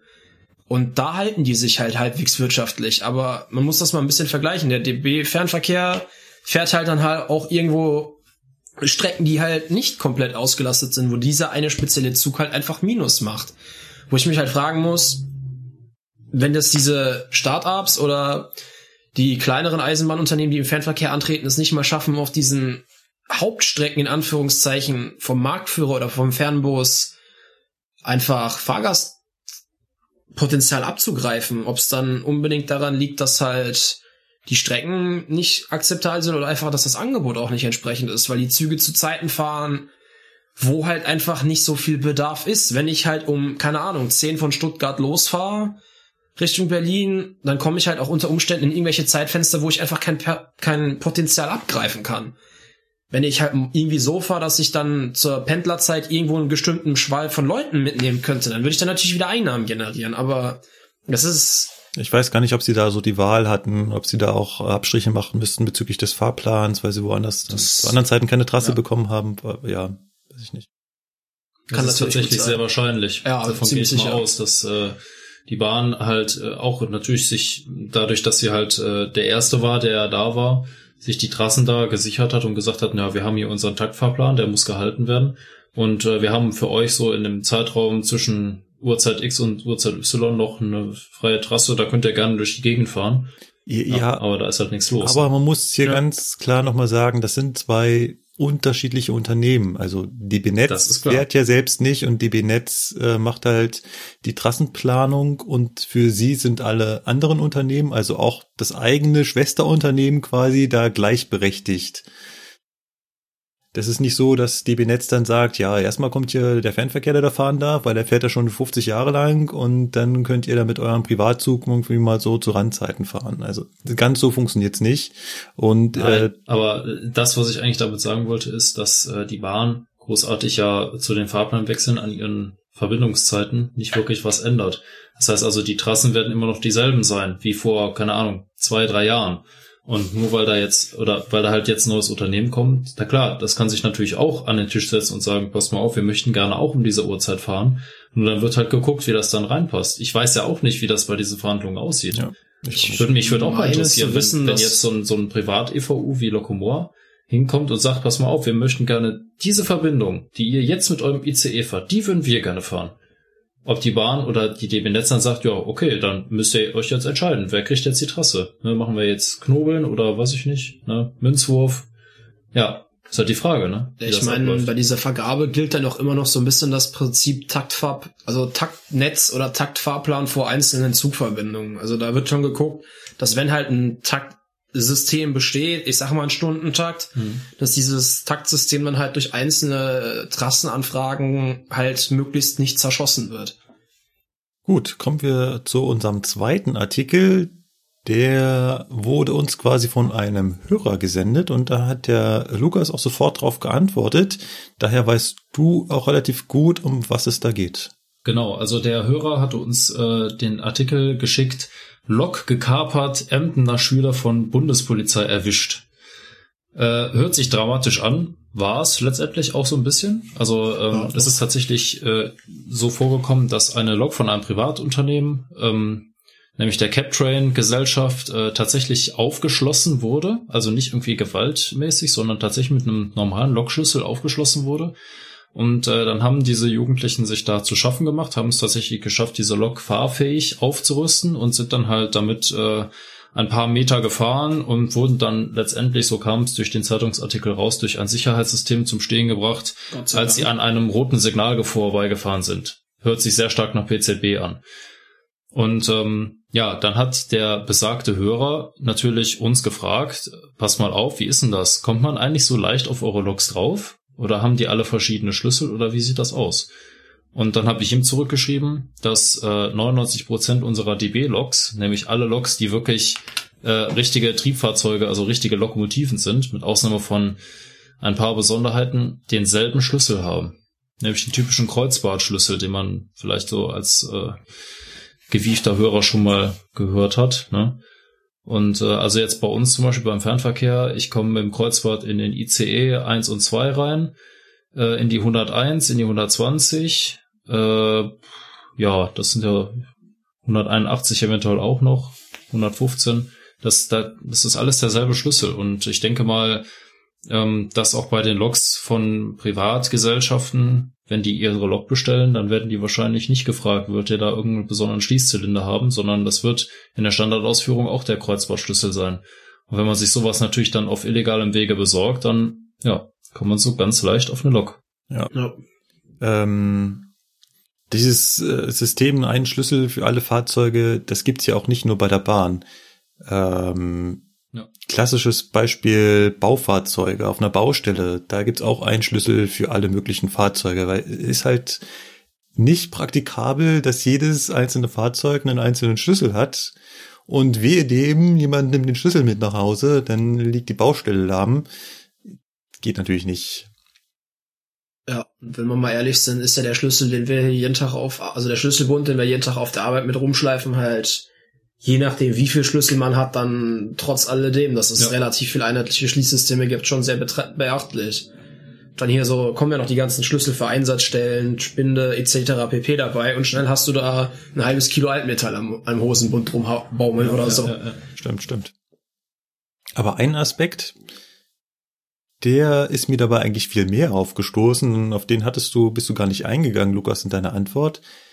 Die äh, vier Teenager, die das waren, die waren ja im Alter von 13, 14, 15 und ein 13-jähriges Mädchen. Also drei Jungs, Ja. 13, 14, 15 und ein 13-jähriges Mädchen. Die haben die Lok fahrbereit bekommen? Ja, das ist ja das, was auch gerade so ein bisschen bemerkenswert ist. Also, so wie es aus dem Artikel rauskam, war die Lok ja abgestellt. Und die haben es geschafft, diese Lok komplett aufzurüsten. Also, ich sag mal, ob sie sich jetzt äh, genau an den Plan von der V1 gehalten haben, würde ich mal bezweifeln. Ja. Aber sie haben es auf jeden Fall geschafft, äh, Batterie einzuschalten und äh, Stromabnehmer zu heben, Hauptschalter einzuschalten und die Traktionsfreigabe zu erreichen. Ja. Also das sind ja mehrere Schritte, die du in der richtigen Reihenfolge nacheinander machen musst. Ja. Und ich meine, da, da ist ja nirgendwo ein Knopf, drücken Sie hier, um loszufahren. ja, ja. Das Ja. Stichwort äh, Eisenbahnsimulation sei Dank wahrscheinlich. Das wird ja, Ja. auch mittlerweile immer realitätsgetreuer und da kannst du dir dann wahrscheinlich, gehe ich mal von aus, auch mittlerweile aneignen, wie man so ein Triebfahrzeug äh, ans Fahren kriegt mit Ja. allem Zip und Zap. Ja, ja. Und ich sag mal dann noch, ich sag, ich sag jetzt mal ganz bewusst, äh, den Mut zu haben, das in der Realität umzusetzen. Na, also sich erstmal Zugang zu so einer Lok verschaffen, auf welchem Weg jetzt auch immer. Ja, und dann, äh, ich sag mal, solche Sachwerte, eine Lok, also eine normale E-Lok kostet so zwischen zweieinhalb und drei Millionen Euro, mal eben so in Gang zu setzen, äh, ohne dabei irgendwelche Risiken für andere Rangierfahrten, die vielleicht in der Nähe unterwegs sind, ähm, in Kauf zu nehmen, das, das ist schon wahnsinnig. Also Hätte ich als 13-Jähriger nicht im Leben, nicht Nee. niemals. Also Nein. Nee. da wäre mir weiß schon. auch nicht, das, das nee, ist schon Wahnsinn. Ich weiß Also- nicht, wie man, aber ja. Ich meine, in Anführungszeichen könntest du froh sein, wenn es nur eine Rangierfahrt gewesen wäre, die da rumfährt. Wenn Ja, das klar. halt ein Abstellgleis ist, wo das Hauptgleis nebendran ist, die fahren über die Sperre und Ja. dann Flankenfahrt und dann ein großer Unfall. Also das ist echt nicht ohne gewesen, was Ja. die da veranstaltet haben. Also muss an der Stelle sagen, dass die Jugendlichen dann von der Bundespolizei eingesammelt wurden und den Erziehungsberechtigten übergeben wurden. Ja. Und ein Ermittlungsverfahren eingeleitet wurde, dessen Ausgang äh, hier nicht weiter erwähnt wird. Wollen wir zur Auflockerung mal ähm, ja wieder jemandem zuhören? Dimitri. Dimitri. Ja, gerne. Hören wir doch mal dem Dimitri zu, was uns Dimitri zu erzählen hat. 2700 PS auf die Sekunde genau. Ich bin Dimitri, ich bin Lokführer bei der Deutschen Bahn. Damals als Kind in der Ukraine habe ich oft mit meinem Großvater die Züge beobachtet. Wenn man Lokführer hört, denkt man gleich Kindheitstraum. Aber ganz so stimmt es dann doch nicht. Nach dem Abitur habe ich an der Universität in München Physik studiert, aber habe festgestellt, das ist für mich zu theoretisch. Das Einzige, was mir wirklich Spaß gemacht hat, war die Zugfahrt von Augsburg nach München. Ich wollte vorne sein, im Führerstand. Und jetzt bin ich hier. Ich bin mein eigener Chef. Ich bin immer unterwegs. Jeden Tag kommt was anderes. Wenn es schneit, wenn es regnet, wenn es neblig ist, dass du nichts siehst vorne, das ist meine Herausforderung, die ich täglich zu bewältigen habe. Wenn ich ein bisschen Verspätung habe, kann ich die locker rausfahren, indem ich zum Beispiel früh beschleunige, meine Höchstgeschwindigkeit ausfahre und spät anfange zu bremsen, dann kann ich locker zwei, drei Minuten rausfahren. Mein Ehrgeiz ist, auf die Sekunde pünktlich zu sein. Klar, wenn es irgendwelche Baustellen gibt oder defekte Weichen, können wir da nichts machen. Sicherheit geht immer vor Pünktlichkeit. Der nächste Halt Kaufbeuren. Es hat eine starke Kraft, da vorne zu sitzen. Du bist allein verantwortlich für die Fahrgäste. Das ist ein sehr verantwortungsvoller Job. Mein großes Ziel ist, irgendwann einen ICE zu fahren. Von München nach Berlin, nach Hamburg mit 300 Sachen quer durch die Landschaft. Ich will pünktlich auf die Sekunde sein. Du auch? Willkommen, du passt zu uns.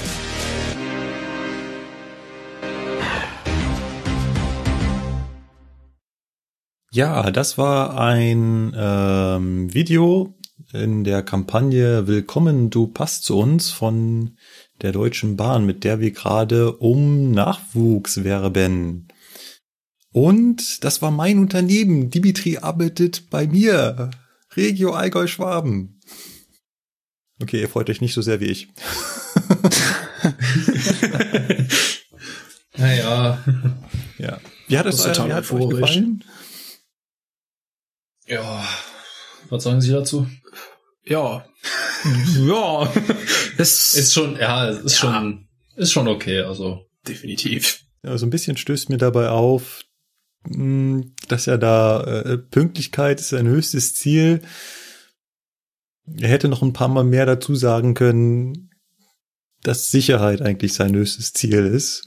Ich finde, es kommt Das vielleicht, sollte so sein. das kommt vielleicht ein bisschen kurz. Auch seine Aussage, er kann da zwei, drei Minuten rausholen. Nein, kann er nicht.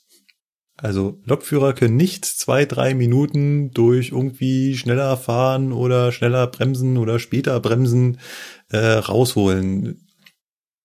Das kann man machen. Also nicht schneller fahren, als der Fahrplan zulässt, aber halt eben mal nicht Energie sparen und man kann auch mal ein bisschen später bremsen und dafür halt stärker bremsen. Aber das, was man dabei rausholt, sind doch eher, äh, liegt im Sekundenbereich.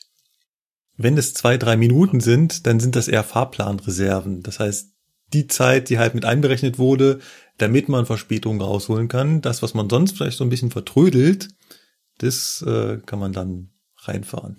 Ja, und was ich auch irgendwie so ein bisschen belustigend oder erheiternd fand, war, das klang jetzt in dem Spot so, als wäre irgendwie ICE sowas, wo man hin, hin befördert wird oder so.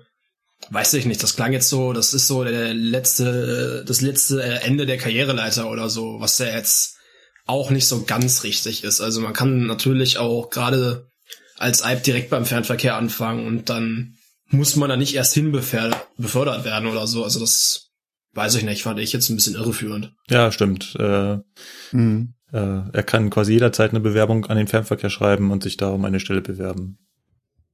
Eben. Das ist mir nämlich auch aufgefallen, als ich das das erste Mal gesehen habe. Gibt noch viel, viel mehr Videos äh, in der Kampagne. Könnt ihr euch auch über andere Jobs informieren. Ich finde die eigentlich alle relativ gut gemacht. Was mir an dem Video wirklich gut gefällt, ist, dass er nicht so klingt, als ob er einen Text aus, aufsagen würde. Das war bei anderen äh, Imagefilmen schon immer eher der Fall, dass äh, die Leute so klangen, als ob sie gerade ihren Text vom Zettel ablesen würden. Das stimmt, das stimmt. Wobei, da gab es ja auch diesen einen Spot, wo die eine Kollegin in Anführungszeichen da, da abends von irgendeinem so einem komischen Macker mit seinem Sportwagen angegraben wird. Also weiß nicht, ob man den vielleicht mal verlinkt, aber den finde ich persönlich richtig gut. Ja. Ja. Da, da kommt übrigens auch wieder der bekannte Kreuzbart in dem Video Genau, vor. genau. Zum Thema, äh, ja, dieser Schlüssel hier ist für 11.000 PS, ja. Okay, nee, kenne ich noch nicht. Verlinken wir auf jeden Fall, den will ich auch sehen. Okay. Kommen wir zum nächsten Artikel. Das Thema hatten wir heute schon mal. Die Süddeutsche titelt in ihrem Artikel, das S-Bahn-Chaos wäre leicht zu verhindern gewesen. Und hier geht es nochmal um, um den Feueralarm am Münchner Hauptbahnhof. Der Artikel ist also ein paar Tage später erschienen. Wir verlinken die natürlich auch wieder. Sie erzählen noch ein bisschen, was da ähm, passiert ist. Äh, Es begann also am 27. April um 16.24 Uhr und 20 Sekunden. Ein automatischer Brandmelder schickte ein Signal an die Leitstelle Rauch im S-Bahn-Halt Hauptbahnhof. Ein Defekt im Schaltschrank entfachte einen Schwelbrand. Einsatzkräfte rückten aus, fünf Minuten später waren sie vor Ort. Also fünf Minuten finde ich schon ganz sportlich für die Feuerwehr. Ja. Ja, stimmt. Definitiv. Sofort rochen sie den Qualm. Der Brandherd war schnell gefunden, ein Technikraum etwa zehn Meter tief im Tunnel am Rand der Gleise. Aus den Türritzen kroch Rauch. Die Einsatzkräfte wussten genau, wo sie löschen mussten. Sie kamen aber nicht hinein. Wenn es brennt, öffnen sich im Bahnhof automatisch Schlüsselkästen für die Feuerwehr. Das wusste ich zum Beispiel auch noch nicht. Ich dachte, die hätten da irgendwie so Generalschlüssel, um da irgendwo reinzukommen, aber da gibt es scheinbar irgendwo Schlüsselkästen und wenn die Brandmeldeanlage loslegt, dann sind die halt freigegeben.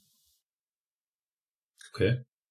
Doch wie äh, Brand, Brandamtsrat, oh, das, ähm, ich habe mich noch nie mit den äh, Rängen bei der Feuerwehr beschäftigt, aber es gibt scheinbar einen Brandamtsrat. Wie Brandamtsrat Klaus Heimlich berichtet, ließ sich die Tür zum Traforaum mit dem Generalschlüssel nicht öffnen. Was irgendwie Hm. blöd ist, weil dann ist es kein Generalschlüssel mehr. Ja, nicht so wirklich. Ein Notfalltransponder versagte ebenfalls. Ich kenne so Türen, die haben wir wirklich äh, an einigen Räumen. Äh, da hat man so einen kleinen Minisender, sieht aus wie so eine billig LED-Taschenlampe von früher. Kennt ihr die? Da war eine so eine Knopfzelle drin, vorne eine äh, kleine LED und das Ding war aus Gummi und wenn man das zusammengedrückt hat, hat man quasi die Beinchen von der LED auf die Batterie gedrückt und sie hat aufgeleuchtet. So ungefähr, äh, nur ein bisschen wertiger sehen halt diese Transponder aus und dann kann man quasi in der Tür da so einen äh, Empfänger aktivieren und dann geht die Tür auf. Gibt's vor einigen äh, Pausenräumen. Gut, also dieser Notfalltransponder versagt ebenfalls. Seitens der Bahn wird später äh, die Vermutung geäußert, der Beamte habe den Transponder womöglich verkehrt herumgehalten. Ja, das ist natürlich dann ein bisschen peinlich, ne? Oh, herrlich. Also der, der, der Schlüssel, der Schlüssel passt nicht und der Transponder funktioniert nicht und die S-Bahn brennt ab. Das ist dann natürlich äh, semi-gut. Die Einsatzkräfte jedenfalls zogen sich wieder zurück, während sie nachdachten, was sie jetzt zu tun sei. Das klingt auch toll. Äh, lärmte ein Knall durch den Tunnel. Eine Verpuffung sprengte die Tür des Traforaums aus den Angeln.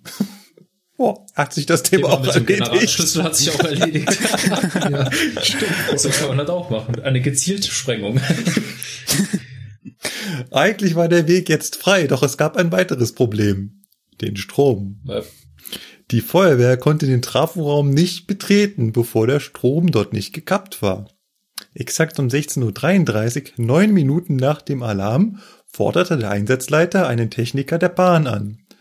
Doch der arbeitete gerade am Stadtrand, weit entfernt vom Bahnhof, erklärte ein Bahnsprecher auf Anfrage. Er sprang ins Auto, geriet aber auf der Schwanthaler Straße in einen Stau. Es ist ehrlich. Oh, die Polizei eilte herbei, um den Techniker mit Blaulicht zum Bahnhof zu lotsen. Das ist, es könnte im Film nicht besser laufen, oder? Ja. Nein. Also, Während der Wartezeit wurde der Fahrstrom der S-Bahnen gekappt, weswegen drei Züge im Tunnel stehen blieben. Bahn und Feuerwehr sind sich im Nachhinein einig, dass das überhaupt nicht notwendig war. Die Züge hätten problemlos zumindest bis zum nächsten Stopp weiterfahren können. Ja, wäre schon praktisch gewesen. Hm. So. Um 19.05 Uhr war das Feuer dann gelöscht. Äh, herrlich. Also gut, dass hier nichts weiteres passiert ist. Ansonsten äh, könnte man nicht so herzhaft drüber lachen.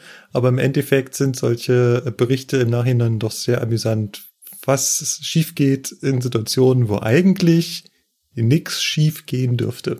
Nachzulesen im Artikel der Süddeutschen vom 15. Mai.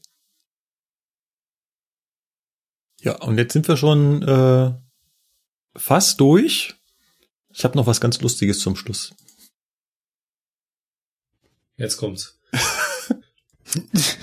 Äh, wir haben eigentlich an unserem Podcast dran, dass der jugendfrei ist. Ich muss das jetzt irgendwie umschreiben. Ja. Das, da, da bin ich jetzt echt mal gespannt. nicht nur du. äh, Ich glaube, Markus ist selber gespannt. können wir das einfach rauspiepen? Nein. Hast du, hast du so lange einen Piepser? Ja, also ähm, eine Frau macht was in der Münchner S-Bahn, was normal, was man normalerweise zu Hause machen sollte. Und filmt sich dabei. Dieser Film ist jetzt im Internet zu sehen. Also Staubsaugen in der S-Bahn ist nicht erlaubt, oder? Gedankengang hat schon Nein, es geht hier schlicht und ergreifend um Masturbation. Oh, ja. Ach so, ja gut. Hm. Ja, gut. Also, ja, so ist.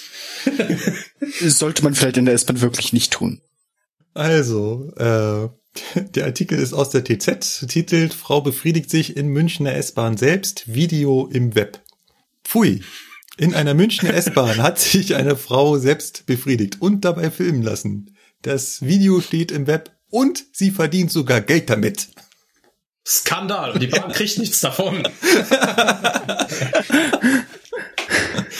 Oh, herrlich, herrlich. Äh, Ich finde auch die URL sehr witzig dazu. Also Ja. lust.tz.de kann man so machen, aber weiß ja nicht. so heißt halt die Rubrik dieser Zeitung. Okay, ja, ich, ich hinterfrage das jetzt mal nicht weiter. Ah, In der S-Bahn selbst befriedigt. So lautet der Titel eines nur gut eine Minute langen Videos, das auf einer einschlägigen Internetplattform steht. Schon im Vorschaufoto ist zu sehen, worum es geht. Eine Frau masturbiert in der S-Bahn. Wer den Stoff der Bezüge anschaut, sieht auf den ersten Blick, dass es sich wohl um eine Münchner S-Bahn handelt. Ähm, Jetzt habe ich leider keinen anderen äh, Münchner S-Bahner dabei, aber ich würde behaupten, wir haben die normalen Standard-Regio-Bezüge drauf. Ja, würde ich auch, Blau behaupten. mit blauen Vierecken. Ja, Ja, Ja, also von dem Be- Stoffbezug kann sich nicht ableiten lassen, dass das eine Münchner S-Bahn ist. Dafür spricht aber auch, dass die Protagonistin einen Wohnort mit der Postleitzahl 83 und so weiter angibt. Und woanders im Internet steht Rosenheim als Herkunft. Die Dame verdient sogar Geld damit, denn der Abruf des Videos ist kostenpflichtig. Und damit nicht genug. Es gibt noch ein zweites, ähnliches Video. Stiefel anziehen in der S-Bahn. da hat sich nicht ernsthaft jemand beim Schuhanziehen gefilmt, oder? Nicht Schuhe, Stiefel. Ja, okay. Lassen wir das. Ah, ja, äh, ja. Also, was ist eigentlich die einschlägige Internetplattform, wo man ein Video gegen Geld sieht? mach den Piepser bereit. Ich kenne mich da nicht so Weiß aus. es nicht. Das ist wahrscheinlich genauso gut recherchiert, wie äh, dass ein gewisses Imageboard äh, im Darknet zu finden wäre. Wenn du, wenn du weißt, worum es geht. Äh, spontan nicht. Äh, hier, wo das mit dem komischen Troll da war, der da ein paar Leute ermordet hat und das auf 4chan hochgeladen hat, Ah. war ja 4chan auf einmal Ja, äh, Bestandteil des Darknets. Also wo ich mir dachte so, ja, okay, das ist äh, 1A Recherche. Ja. ja, ist es nicht. Ganz klar. Richtig. Und so einschlägig wird wahrscheinlich auch diese Internetseite sein oder so. Also eine kurze Google-Suche hat mir jetzt gerade die Internetseite rausgespuckt. Eieiei. Also wenn man den Titel vom Video eingibt, dann findet man das auch anscheinend. Äh, ja, wir ersparen uns dann das Verlinken, ja. Besser ist Ja, das. ist besser. Also ich mach den Tab auch wieder zu, ich möchte es nämlich nicht sehen. Beide Videos nicht. Wenn morgen die Polizei klingelt, weißt du ja warum. Ja, außerdem musstest du dafür bezahlen, haben wir ja gelernt. Verdammt, wo habe ich meine Kreditkarte liegen? ja. Äh, es ist, glaube ich, nicht der einzige Film, wo sowas äh, gemacht wird. Es, es soll wohl schon mal früher vorgekommen sein. wird vermutlich auch nicht das letzte Mal gewesen sein. Lustig ist aber, dass die S-Bahn doch von einer Anzeige absieht. Hier, Ja, gut. hier steht, bei der S-Bahn zeigt man sich erwartungsgemäß wenig begeistert, aber relativ gelassen. Der S-Bahn München waren die Videobilder bisher noch nicht bekannt. Ah ja.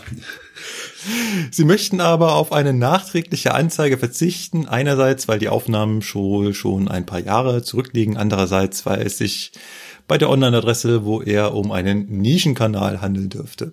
Tja. Jetzt frage ich mich natürlich, wie ist die TZ dann im Jahre 2017 auf dieses Video gestoßen und was hat sie dazu veranlasst, darüber einen Artikel zu schreiben? Ja. Ja, und wer hat äh, den Film bezahlt? Welche der, unter genau, welche der unterbezahlten Praktikanten hat da in seiner Freizeit nichts Besseres zu tun gehabt?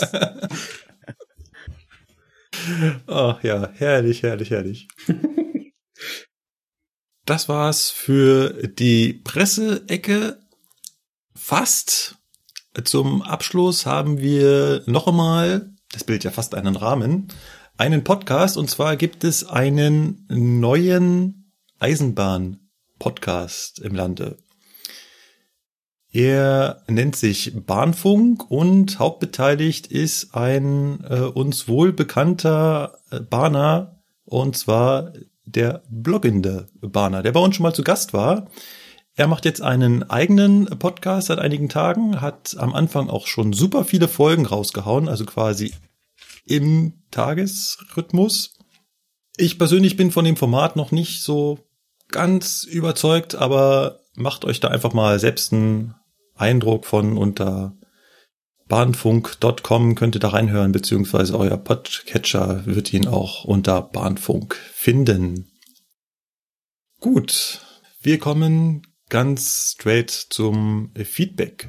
Und es geht los mit einem Feedback, was wir per E-Mail bekommen haben. Und sie besteht eigentlich hauptsächlich nur aus einem Bild. Und da drauf steht Sensation, die einfachste Methode, die Energie zu sparen. Ähm, Ende der Aktion in acht Stunden, vier Minuten und eine Sekunde.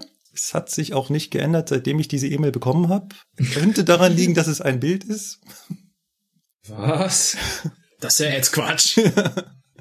Ich soll hier 69 Euro zahlen für Energieeinsparer Electricity Saving Box. Sie benutzen die Elektrogeräte wie früher und sie bezahlen halb so groß. Ja. Also, sie bezahlen halb so groß. Ja. Ach so. ja, Das sollte man vielleicht mal unseren Oberen ans Herz legen. Die könnten halb so groß Energiekosten haben. Dann hätte sich das Thema ESF ja auch erledigt. ja genau. Also deswegen, ich musste da unbedingt draufklicken. Ähm, Hast du ja auch umgehend eins bestellt, ja? Disclaimer am Rande, ich habe vorsichtig draufgeklickt, ja. Also nicht, dass ihr denkt, ich klicke überall drauf. Ah. Die Webseite ist einfach der Hammer. Sensationell, die einfachste Methode, um Energie einzusparen. Sie benutzen dabei Ihre elektrischen Haushaltsgeräte ganz normal, so wie immer, und dennoch zahlen Sie jährlich zwei Monatsbeträge weniger an Stromkosten. Nochmal zu hervorheben, zwei Monatsbeträge, das macht, wenn man das ausrechnet, das sind ähm, zwei Zwölftel, ein Sechstel, ungefähr 16 Prozent, Pi mal Daumen. Das ist weniger wie halb so groß. Dann darunter, nochmal ganz dick, eine Ersparnis von bis zu 50 Prozent. Also ich, ich war ja jetzt in Mathe nicht so gut, aber das äh, fällt selbst mir irgendwie so ein bisschen auf. Allein durch 69 Euro bis zum Ende der Promotion verbleibend noch zwei Stunden, 43 Minuten und fünf, vier, drei, zwei, oh, die Zeit, wir haben nicht mehr viel Zeit zum Ich Bestellen. dachte, ich dachte, du hättest noch acht Stunden, vier Minuten und Ja, das war Sekunde eben. gehabt. Was denn jetzt? Das war ja Ach eben. so, Wie die Zeit sitzen die verfliegt. in einer anderen Zeitzone, ja? Ja. Diese Box verringert die Menge des elektrischen Stroms, welcher durch die Elektrogeräte in ihrem Haushalt verbraucht wird. Und ihr Stromzähler wird dadurch in Zukunft langsamer rotieren. Mein Stromzähler rotiert nicht, aber der ist fest verbaut. Der Stoßzähler dreht sich im Kasten. das wäre witzig. Das funktioniert nicht mit Skalarwelttechnologie oder so. Deswegen ist dahinter die Kabeltrommel. Ja. Konsequenterweise werden die monatlichen Stromrechnungen für Sie niedriger ausfallen. Mit der Electricity Saving Box können Sie Ihre Stromkosten um 30 bis 50 Prozent verringern, abhängig von der Art der Haushaltsgeräte, welche Sie benutzen. Ah ja. Ah ja. Jetzt gibt es eine Auflistung der unterschiedlichen Haushaltsgeräte und das ist auch wieder herrlich. Man sieht jetzt unterschiedliche Haushaltsgeräte abgebildet und darunter Prozentzahlen. Also bei der Klimaanlage, die Waschmaschine, der PC oder der Trockner spare ich 50 Prozent. Bei die elektrische Herdplatten Ihres Ofens, das Bügeleisen, die Mikrowelle, der Fernseher, die elektrische Heizung, der Heizlüfter am Bad 45 Prozent. Ich finde diese Zusammenstellung herrlich. Ich weiß nicht, was die Geräte alle miteinander zu tun haben aber äh, sie sind ja halt in einzelnen Gruppen zusammengefasst. Das Lustige daran ist, dass dahinter jeweils so ein kleines Diagramm ist und ich weiß nicht, was dieses Diagramm darstellen soll. Das sind so Kreise, das sind Kreise, die in acht Abschnitte unterteilt sind. Bei 50 Prozent sind drei Kreisabschnitte, also weniger als die Hälfte eingefärbt. Bei 45 Prozent haben die Hälfte eingefärbt. Bei 40 Prozent haben sie dann einen mehr, bei 35 Prozent haben sie dann noch einen mehr und bei 30 Prozent ist er dann fast voll. Was? Ja, das soll wahrscheinlich einfach nur semi-professionell aussehen, dass die Leute denken, die wissen, was sie tun. Ja. Oder so. Definitiv. Jetzt kommen dann natürlich die, äh, jetzt kommt der Punkt, wo ich schon fast, also da war ich schon fast beim Kaufen. Kommentare von Benutzern über die Electricity Saving Box. Nehmen wir zum Beispiel mal den Benjamin aus Stuttgart. Eine ideale Lösung für die Wohnung und das Büro. Ich habe mir für meine Wohnung und mein Büro jeweils ein Gerät gekauft und jetzt zahle ich fast 30 Euro weniger für meinen Strom. Monat für Monat. Ich habe dann da mal auf sein Bild mit rechts draufgeklickt und gesagt, mit Google nach Bild suchen. Dann kriege ich dann jede Menge russische Seiten. Sehr gut. klicke ich Das da hört sich mal, nach einem absolut äh, vertrauenswürdigen Umfeld an. ja, da klicke ich dann mal auf eins drauf. Es wird mir dann dank Google auch automatisch übersetzt und da äh, ist dann auch das Bild von Benjamin aus Stuttgart ein bisschen größer. Mein Name ist Nikolai Tschernow. Äh, ich bin verunsichert. Du heißt doch Benjamin aus Stuttgart und nicht Nikolai Tschernow. Was ist da jetzt los? Aber jetzt kommt's ja. Also jetzt bin ich wieder beruhigt. So verwenden Sie die Electricity Saving Box. Schließen Sie die Box ganz einfach an eine beliebige Steckdose an. Ihr Strom wird vor reaktiver Energie geschützt werden. Das ist geil. Ihr Strom, Was? Ihr Stromnetz wird vor reaktiver Energie geschützt werden und Ihre Haushaltsgeräte werden weniger Energie konsumieren. Jetzt kommt nämlich die wissenschaftliche Erklärung. Gemäß den Gesetzen der Physik kann elektrische Energie entweder aktiv oder reaktiv sein.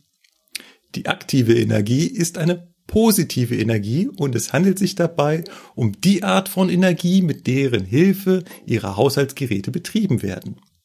Die reaktive Energie dagegen ist eine sekundäre und unnütze Form der Energie. Diese negative Energie zirkuliert durch die Kabel und Geräte und sie generiert dabei einen zusätzlichen Leitungswiderstand im Stromnetz. Als Folge davon wird mehr Strom verbraucht und es entsteht eine Vielzahl von elektrischen Feldern, der sogenannte Elektrosmog, die äußerst negative Auswirkungen auf die menschliche Gesundheit haben. Also, äh, gekauft. Das Ding spart Strom, es schont meine Elektrogeräte und es schont meine, äh, es schont meine Gesundheit. Das ist doch äh, perfekt. Das heißt, du kannst jetzt zu Hause endlich den Aluhut absetzen. Ja. ja, das stimmt. Kommen wir, äh, kommen wir als vorletztes zu den technischen Daten, bevor wir dann zur Pointe kommen. Technischen Daten der Electricity Saving Box, ausgelegt für Standardstromnetze in Wohnungen und Wohnhäusern. Maximal zulässige Luftfeuchtigkeit 85 Prozent. Nicht in Badezimmern oder Schwimmhallen installieren. Jetzt kommt's. Maximalleistung 5 kV bis 19 kV. Und da wusste ich, Ja. das war keine Spam-Mail, die hat uns ein Hörer geschickt, der hat nämlich an die Eisenbahn gedacht. Bis 19 kV, Ja. da können wir das Ding auch an die Oberleitung hängen. Selbstverständlich. Ich sehe das schon kommen. Demnächst ist wirklich auf jeder Elok so ein Ding verbaut. Also Max, Leistung gibt man nicht in Volt an, aber äh, das wird schon Nee. passen. Och, So, aber jetzt äh, kommt zum Abschluss der Hammer. Um mich vollends zu überzeugen, haben sie dann noch ein YouTube-Video eingebettet in diese Webseite, äh, die einen jungen Mann zeigt, wie er die Electricity Saving Box benutzt. Und ähm, Aha. ja, da dachte ich jetzt natürlich, ich werde gänzlich überzeugt, aber das ist einfach so der, so der Hammer. Also der Typ sitzt da im Schneidersitz auf dem seinen Teppichboden in seiner Wohnung, hat so eine Verteiler, äh, so ein, äh, wie nennt man das? Also so ein Verteiler halt eben. Verstecker? Ja, so ein Steckerleiste. Steckerleiste in die Wandsteckdose und dazwischen halt so ein Strommessgerät. Und da steckt er halt eben zuerst sein Föhn rein und misst, wie viel Strom das verbraucht. Lustigerweise hat er das Energiemessgerät Falschstrom reingesteckt und beim Abfüllen muss man sich also ständig denken, dass, also muss es so im Kopf umdrehen. Sehr Äh, gut. ja. Alles Profis. einmal mit Profis. Genau, äh, filmt also dann das Elektro, äh, das, das, das Messgerät ab. Dann nimmt er die Electricity Saving Box, sie schüttelt sie etwas, äh, es klimpert im Inneren. Das ist qualitativ hochwertig, auf jeden Fall. Das muss innen drin rascheln. Dann steckt er äh, die Electricity Saving Box in diesen äh, Verteilersteckdose und äh, misst wiederum den Stromverbrauch und ähm, er zeigt denselben Stromverbrauch an.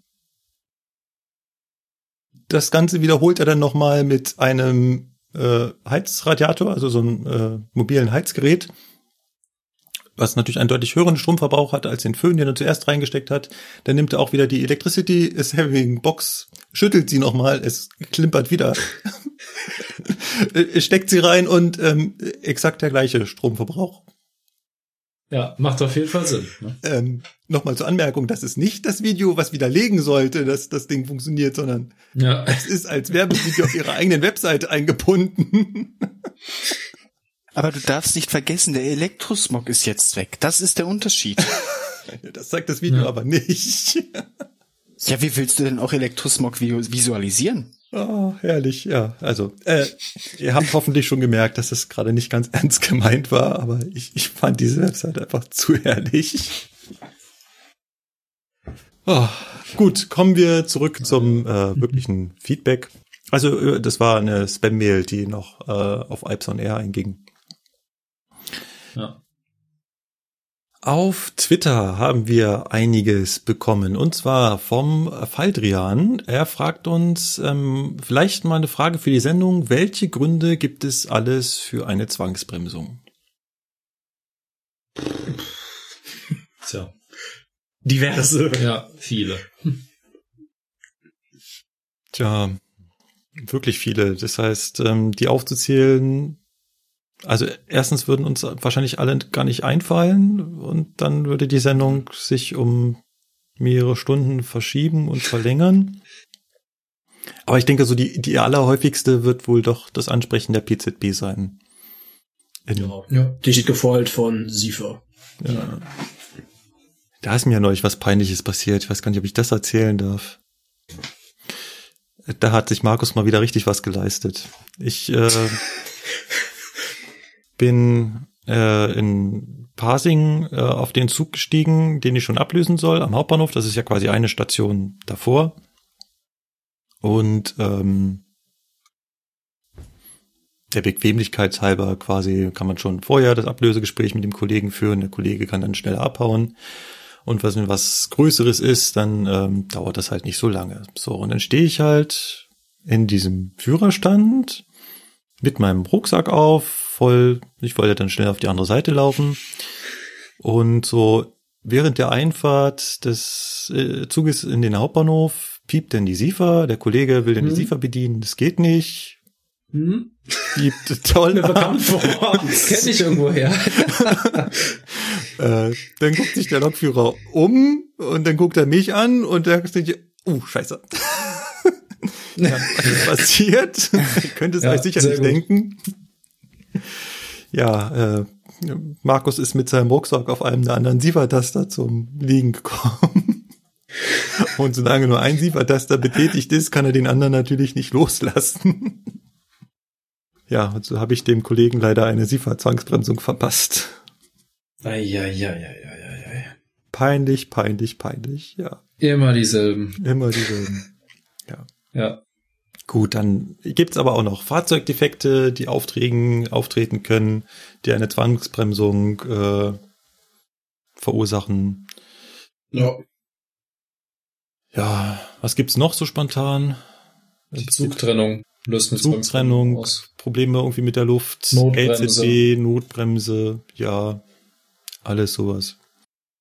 Aber ins Prinzip kann man das so in die großen Gruppen einsortieren. Zugbeeinflussung, Fahrzeugstörung und dann doch Kleinigkeiten. Ja. Ja.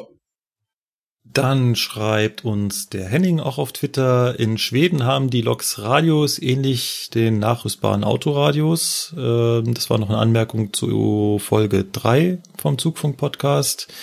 Äh, ja, habe ich auch schon mal gehört. Ich weiß gar nicht, ob wir das in der Ja, Folge kurz doch. angesprochen hatten. Da ging es ja, Ja. um das Ich Musik glaube- hören während der Fahrt, beziehungsweise während des Arbeitens. Und ähm, ja, bei uns ist es halt hochgradig verboten und woanders ist es ja sogar vorgesehen. Genau. Dann fragt der Tobias, sagt mal, Zugfunker, könnte ein Zug echt wegen eines Gegenstands entgleisen, den Menschen auf ein Gleis tragen können? Ja, klar. Habe ich ihm dann auch geantwortet. Ich habe ihm dann noch den Artikel zu dem Unfall mit dem 628 in Ebersberg verlinkt, bei dem äh, Kinder Schottersteine auf die Schiene gelegt haben. Mehrere hintereinander Ja. und der dadurch entgleist ist. Schottersteine kann man aufs Gleis tragen. Es geht. Ja. Reichen sind so kleine Man Sachen kann auch einen. Geldautomaten aufs äh, Gleis tragen, wie in, wo war das noch? Dienstlaken? Äh, ja, genau, in Dienstlaken. Passiert ist und die SBB-Lok volle Kanone Oder war da. das nicht Tresor?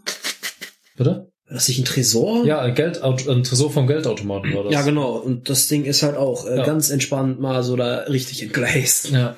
Also auch einen Geldautomaten kann man dahin tragen. Einkaufswagen tun's auch. Tresor. Ja. Also nicht, dass wir jetzt hier irgendwelche Anleitungen liefern wollen. Nee, aber. Also lass das mal besser. ja. Ja. Aber ja, definitiv. Definitiv, genau. Und dann haben wir noch vom Markus 750 Volt ein sehr, sehr tolles äh, Wiswip bekommen. Wisst ihr, was Wiswip ist? Nee. Nee. Hashtag W-I-S-W-I-P-H. Was ich sehe, wenn ich Podcast höre. Hat also ein Foto gemacht nach vorne, äh, während er gerade Podcast hört. Und was man da sieht, das äh, hat mir doch schon ein wenig das Herz aufgehen lassen. Weil man da meine Ja. Heimat sieht. Man sieht ähm, zum einen ein Handy, wo definitiv gerade Folge 4 unseres Podcasts läuft. Man sieht einen Führerstand. Und man sieht im Spiegel noch die Spiegelung eines U-Bahn-Wagens, und zwar einer Gisela. So ist der Spitzname von diesem U-Bahn-Wagen, auch ABC-Container genannt. Arbeiter- und Bauerncontainer, weil das halt eben die Wagen aus der DDR waren. Ja, und das ist halt eben der U-Bahnhof Warschauer Straße. Das ist mein alter Arbeitsweg. Hm? Nee, ich wollte es gerade gefragt haben. Der, Bahnhof kam mir irgendwie bekannt vor. Ja, ja. U-Bahnhof Warschauer Straße. Das war mal ein alter Arbeitsweg. Geradezu sind noch die Hallen von dem U-Bahn-Werk. Dahinter das Orangene ist ähm, Universal Music. Und hinten sieht man noch die äh, roten Türme von der Oberbaumbrücke. Ah, okay. Ja. Schicke Sache. Toll, dass ein U-Bahn-Fahrer in meiner Heimat unseren Podcast hört. Irgendwie total geil. ja, kann man verstehen. Definitiv, definitiv.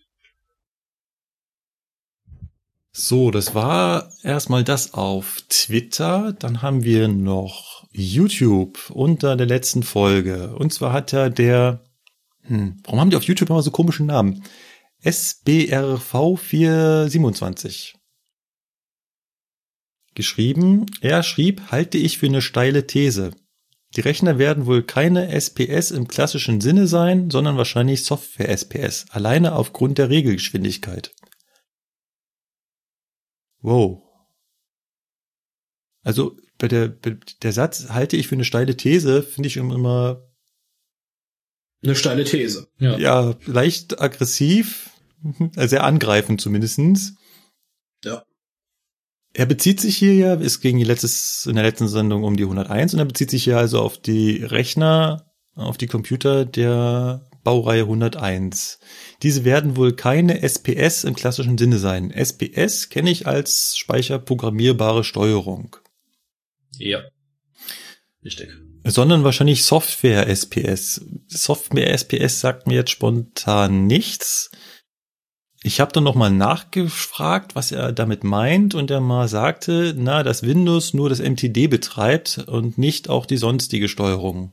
Habt ihr das nicht genau so auch irgendwie im Rahmen der Folge erwähnt gehabt, dass das nur die MTs Wir hatten sind? gesagt, dass äh, das Betriebssystem von den MTDs Windows 95 ja, ich ist. meine, ich habe mir die Folge DOS. vorhin noch angehört, Ja, deswegen. DOS ist das. Und äh, das eventuell auf diesen 19 Zoll Rex nicht DOS läuft. Das, äh, Das ist schon kann klar. ja gut sein. Ja, also nee, Aber ich, so ich, gesagt. ja, ich weiß nicht, ob ich ihn richtig verstanden habe, aber auf diesen äh, zentralen Steuergeräten Analogs läuft weder Windows noch DOS.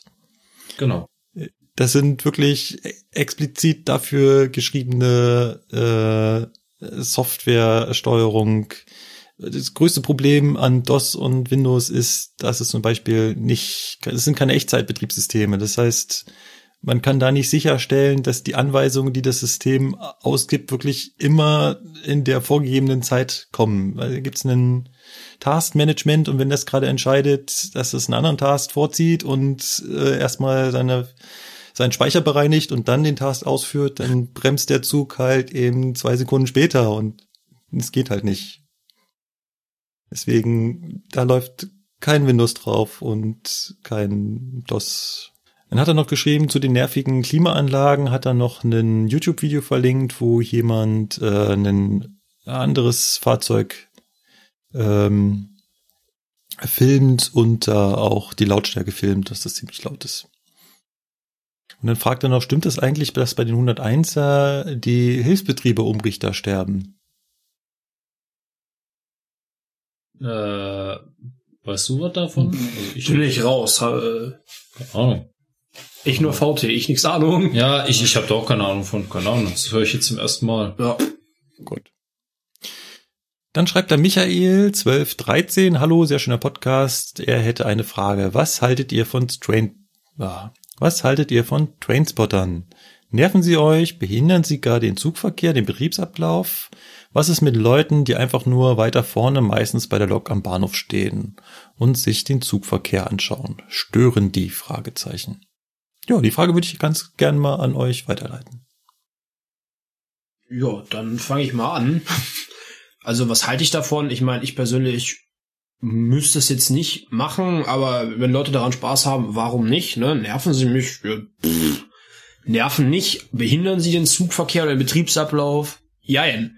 Es gibt Leute, die halten sich an Regeln, die stehen dann halt brav außerhalb vom Nichtraumprofil und allem, was dazugehört und ne, gehen auch nur irgendwo hin, wo man halt auch auf offiziellen Wegen hinkommt. Aber es gibt halt nun mal auch Leute, die rennen dann quer über die Gleise oder stehen irgendwo, wo sie nichts zu suchen haben und so weiter und so fort. Und das muss dann halt nicht sein. Also da muss man, das muss man, glaube ich, so ein bisschen differenzieren. Es gibt Leute, die halten sich an die Regeln und warum nicht, wenn sie dann Spaß haben?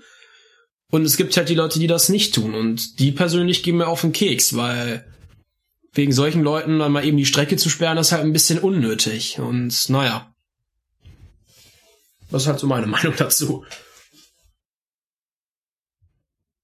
Hier gehört wahrscheinlich auch keiner der Fraktionen an, an ähm, die versuchen, wenn sie einen Trainspotter sehen, dann irgendwie die Jalousien runterzuziehen oder das falsche Spitzenlicht anzumachen oder den Scheinwischer anschmeißen, nur um den Leuten das Bild zu versauen. Nö, im Gegenteil. Ich bin eher sogar noch bemüht, dass ich irgendwie an das Foto rankomme, weil ich finde das immer nett, wenn ich fotografiert werde und nachher das Foto dann auch für mich so hab. Das Ja, ja. finde ich dann eher so, warum sollte ich denn das Foto versauen? Ich meine, die tun mir doch nix. Ja. Also, Finde ich, finde ich auch. Mit den Leuten, die einfach nur weiter vorne stehen, meistens äh, bei der Lok ähm, am Bahnhof oder äh, ja,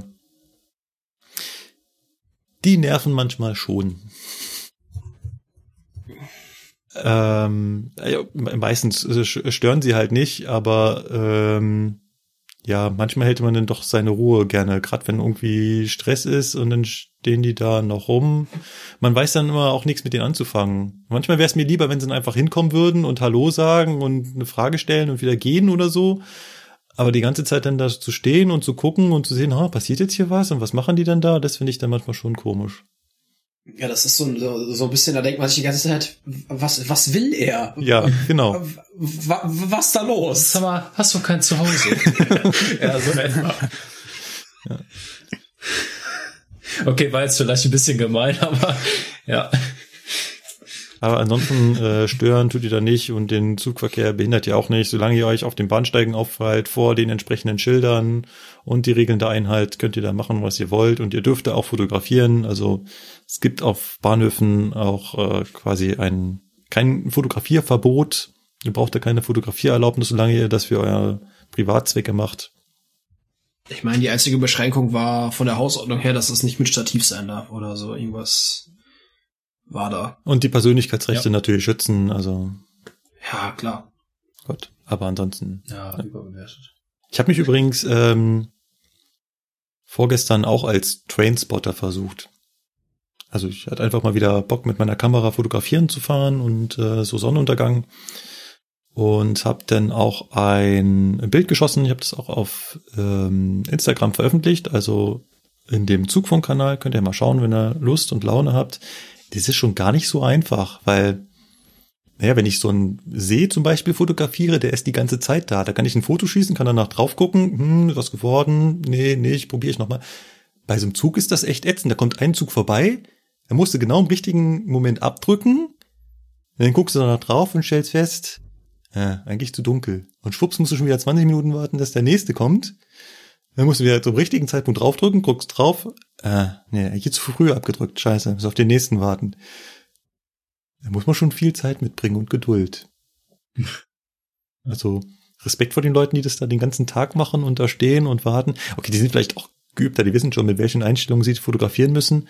Äh, ich vielleicht noch nicht so, aber ähm, ja, ich fand das anstrengend. Ich fotografiere dann lieber wieder sehen. Ja. Ist einfacher. Die halten still. Das ist wohl richtig, ja. Das wäre schon merkwürdig, wenn nicht, ja. Genau. Das war das auf YouTube. Ähm, wir haben noch etwas Feedback im Blog. Ja, also der Stefan hat uns geschrieben und äh, dank, bedankt sich erstmal für die sehr interessante und sehr informative Sendung. Und ähm, dann hat er geschrieben, ihr habt euch ja ein wenig gewundert, dass es bei YouTube keine Kommentare gab. Vielleicht geht es den Hörern da so ähnlich wie mir. Ich höre, sobald es erscheint, den Podcast auf eurer Webseite und erst in der Zweitverwertung auf YouTube. Ja, das gut. fand ich interessant. Warum nicht, ne? Dass die Leute halt eben das zuerst auf der Webseite hören, obwohl ich dem äh, Stefan empfehlen würde, installiere dir mal einen Podcatcher. Das ist auf dem Handy sowas von bequem, weil der lädt das automatisch runter, auch nur wenn er WLAN hat in der Nacht und du gehst morgens los und stellst fest, hey, cool, neue Folge und schmeißt sie einfach an und es äh, funktioniert einfach. Und du hast auch Kapitelmarken, das gibt's auf der Webseite zum Beispiel nicht und auf YouTube auch nicht. Dann kannst du hin und her springen, du hast die Shownotes dazu, die es auf YouTube auch nicht gibt, weil YouTube einfach keine Links zulässt. Aber ist nicht so schön. Deswegen, Ja. aber dass das so Zweitverwertung ist, dass man einfach, weiß nicht, das sich nochmal quasi anguckt. Mittlerweile kann man uns ja quasi zuschauen. Und zwar nicht, ja, man sieht halt nicht unsere Gesichter, aber man sieht halt unseren Ausschlag. Ja, ich, ist schon äh, klar. Man sieht halt unsere Audiospuren und kann Ja, auch gut, nachgucken, wo wir ein bisschen geschnippelt haben. Das sieht man auch. Genau. Wenn wir zum Beispiel Blödsinn geredet haben. Was? Das, das kommt doch nicht vor. Ah, nee, Blödsinn, ja. Ja, ich glaube auch einfach mal, also YouTube ist auch gerade für das Unterwegshören auch einfach absolut unpraktisch, weil du kannst den Bildschirm nicht sperren, dann unterbricht das direkt die Wiedergabe, also Das soll angeblich mit, ist das wahrscheinlich so. das soll mit YouTube Red kommen. Dieses Feature. Ich, hab, so, okay. Ja. ich mache das dann meistens so, dass ich das Handy aufgeklappt in die Tasche stecke, dass es quasi die ganze Zeit an ist, wenn ich ein YouTube-Video nur hören möchte. Ja, Geht. Kann man machen. kann man so machen. Ja. naja. Gut, der Patrick hat uns noch was geschrieben. Auch er bedankt sich für die informative Folge und äh, was ich besonders schön finde, ist, dass ihm jetzt klar ist, warum er bei einer 120 noch nie äh, gelesen hat, dass da 200 draufsteht. War nämlich bei mir damals auch so das erste Mal, wo ich das gehört habe, wofür diese Geschwindigkeit eigentlich da dran steht am Längsträger. Ne? War mir dann auch klar, dass bei der 120 nicht 200 stehen kann, sondern nur 140 wegen den Platzbremsen. Und dann hat er noch geschrieben, dass uns äh, zu Beginn der Folge ein kleiner Fehler unterlaufen ist, als es um das Thema Nürnberg-Ingolstadt München beziehungsweise Münex um das um diesen ja Nürnberg-Ingolstadt München Express ging Oder nimm. oder nimm oder Münex, wie der Philipp sagt, ach keine Ahnung, wo der das hier hat. Naja, auf jeden Fall ähm, sagte er, dass auf dem Teilstück äh, Stuttgart-Mannheim regulär Nahverkehr stattfindet und dass dort halt der Interregio Express Stuttgart-Karlsruhe zwischen Stuttgart und Vaihingen-Enz die Schnellfahrstrecke nutzt. Das ist uns halt etwas unterlaufen. Wusste ich jetzt auch noch nicht, aber Weil wir äh, meinten, der Nim wäre der Einzige, der auf der Schnellfahrstrecke unterwegs ist. ja, genau. Ist aber dann nicht der Fall. Gut, was haben wir hier noch? Genau, der Martin. Auch der hat sich nochmal gemeldet und ähm, hat dann geschrieben zum Thema ganz schön weite Strecke. Äh, das ist doch gerade mal 171 Kilometer lang, also es geht immer noch um den Nürnberg-Ingolstadt-München-Express. Und äh, Regio fährt beispielsweise mit dem Regionalexpress München-Regensburg-Nürnberg 239 Kilometer. Und also er hat angemerkt, dass es halt doch gar nicht so weit ist. Ich, jetzt weiß ich nicht, ich bin ja da nicht so eingeweiht, wie ihr das seht, aber Markus. Ja, es ist halt, ja, so ist das mit den Gefühlen. Sie täuschen einen. Es kommt halt weiter vor, wenn man mit 200 auf der Schnellfahrstrecke fährt, als wenn man durch die Landschaft gondelt. Ja, im Endeffekt ist es wahrscheinlich gar nicht so weit. Es gibt andere Züge, die viel weiter fahren. Außerdem hat er noch geschrieben, dass der Superschlupf wohl bei der 101 auch ohne Radar funktioniert. Das, das hatten wir ja in der Folge schon, äh, waren wir uns noch nicht ganz sicher. Hier nochmal die Bestätigung. Ja. Genau. Also es funktioniert auch wunderbar ohne das Radar, einfach nur über die Wegimpulsgeber an den jeweiligen Achsen. Ja. Und äh, er sagt auch, dass das im Vergleich zum Taurus wohl besser funktioniert.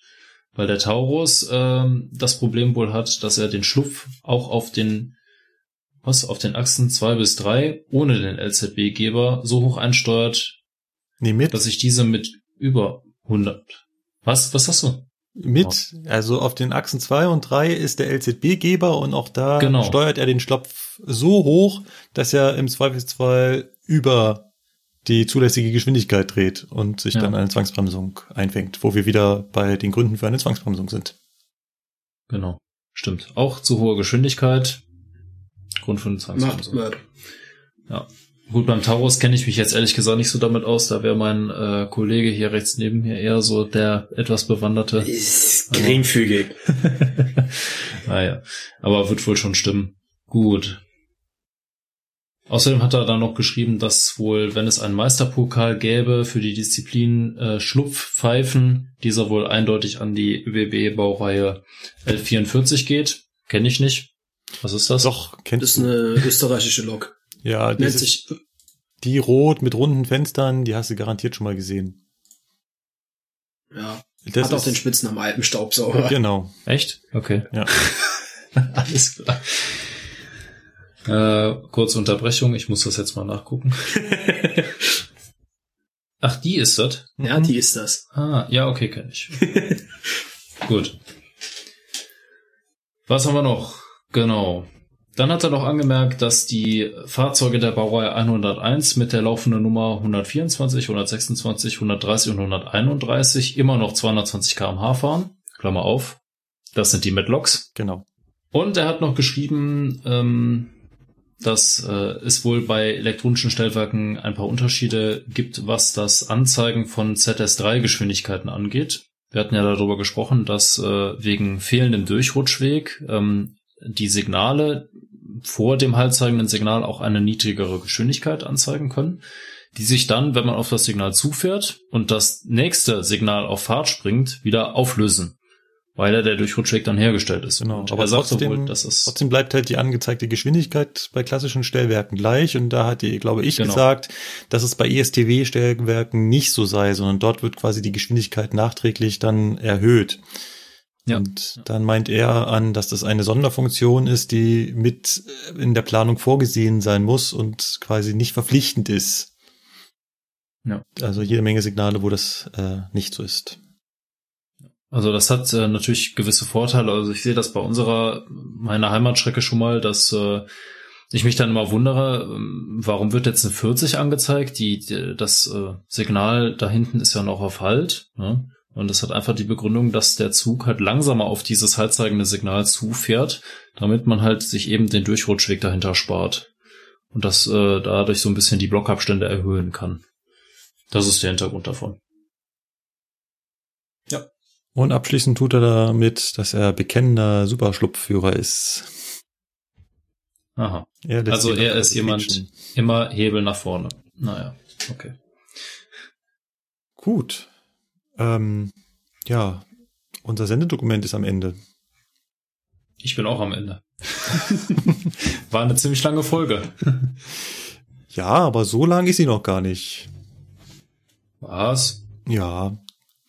Äh, habt ihr das eigentlich gemerkt und mir ist beim letzten Mal wieder, es ist wieder passiert. Wir haben uns verabschiedet mit wieder eine lange Folge über drei Stunden und wir sind Und ganz knapp unter drei den drei Stunden. Stunden geblieben.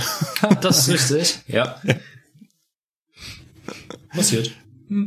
Ja, mal schauen, wie es diesmal ausgeht. Ich sag's noch nicht. Ich weiß nicht, wie viel Vorbesprechung da noch mit drauf ist. Ähm, ich fand's eine ganz tolle Folge. Ich bedanke mich an die zwei Gäste. Vielleicht sehen wir den Sebastian ja einfach mal, nee, vielleicht hören wir den Sebastian irgendwann mal wieder. Ich fand ihn einen super angenehmen äh, Podcast-Partner. Dem Hendrik Um wünsche ich ganz viel Glück in seiner Ausbildung und wir sehen uns quasi das nächste Mal bei einem Fahrtag.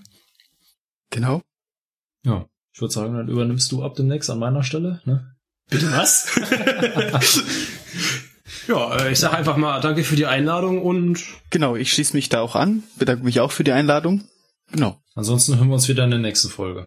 Genau, bis dahin. Tschüss. Bis dahin. Tschüss. Tschüss. Tschüss.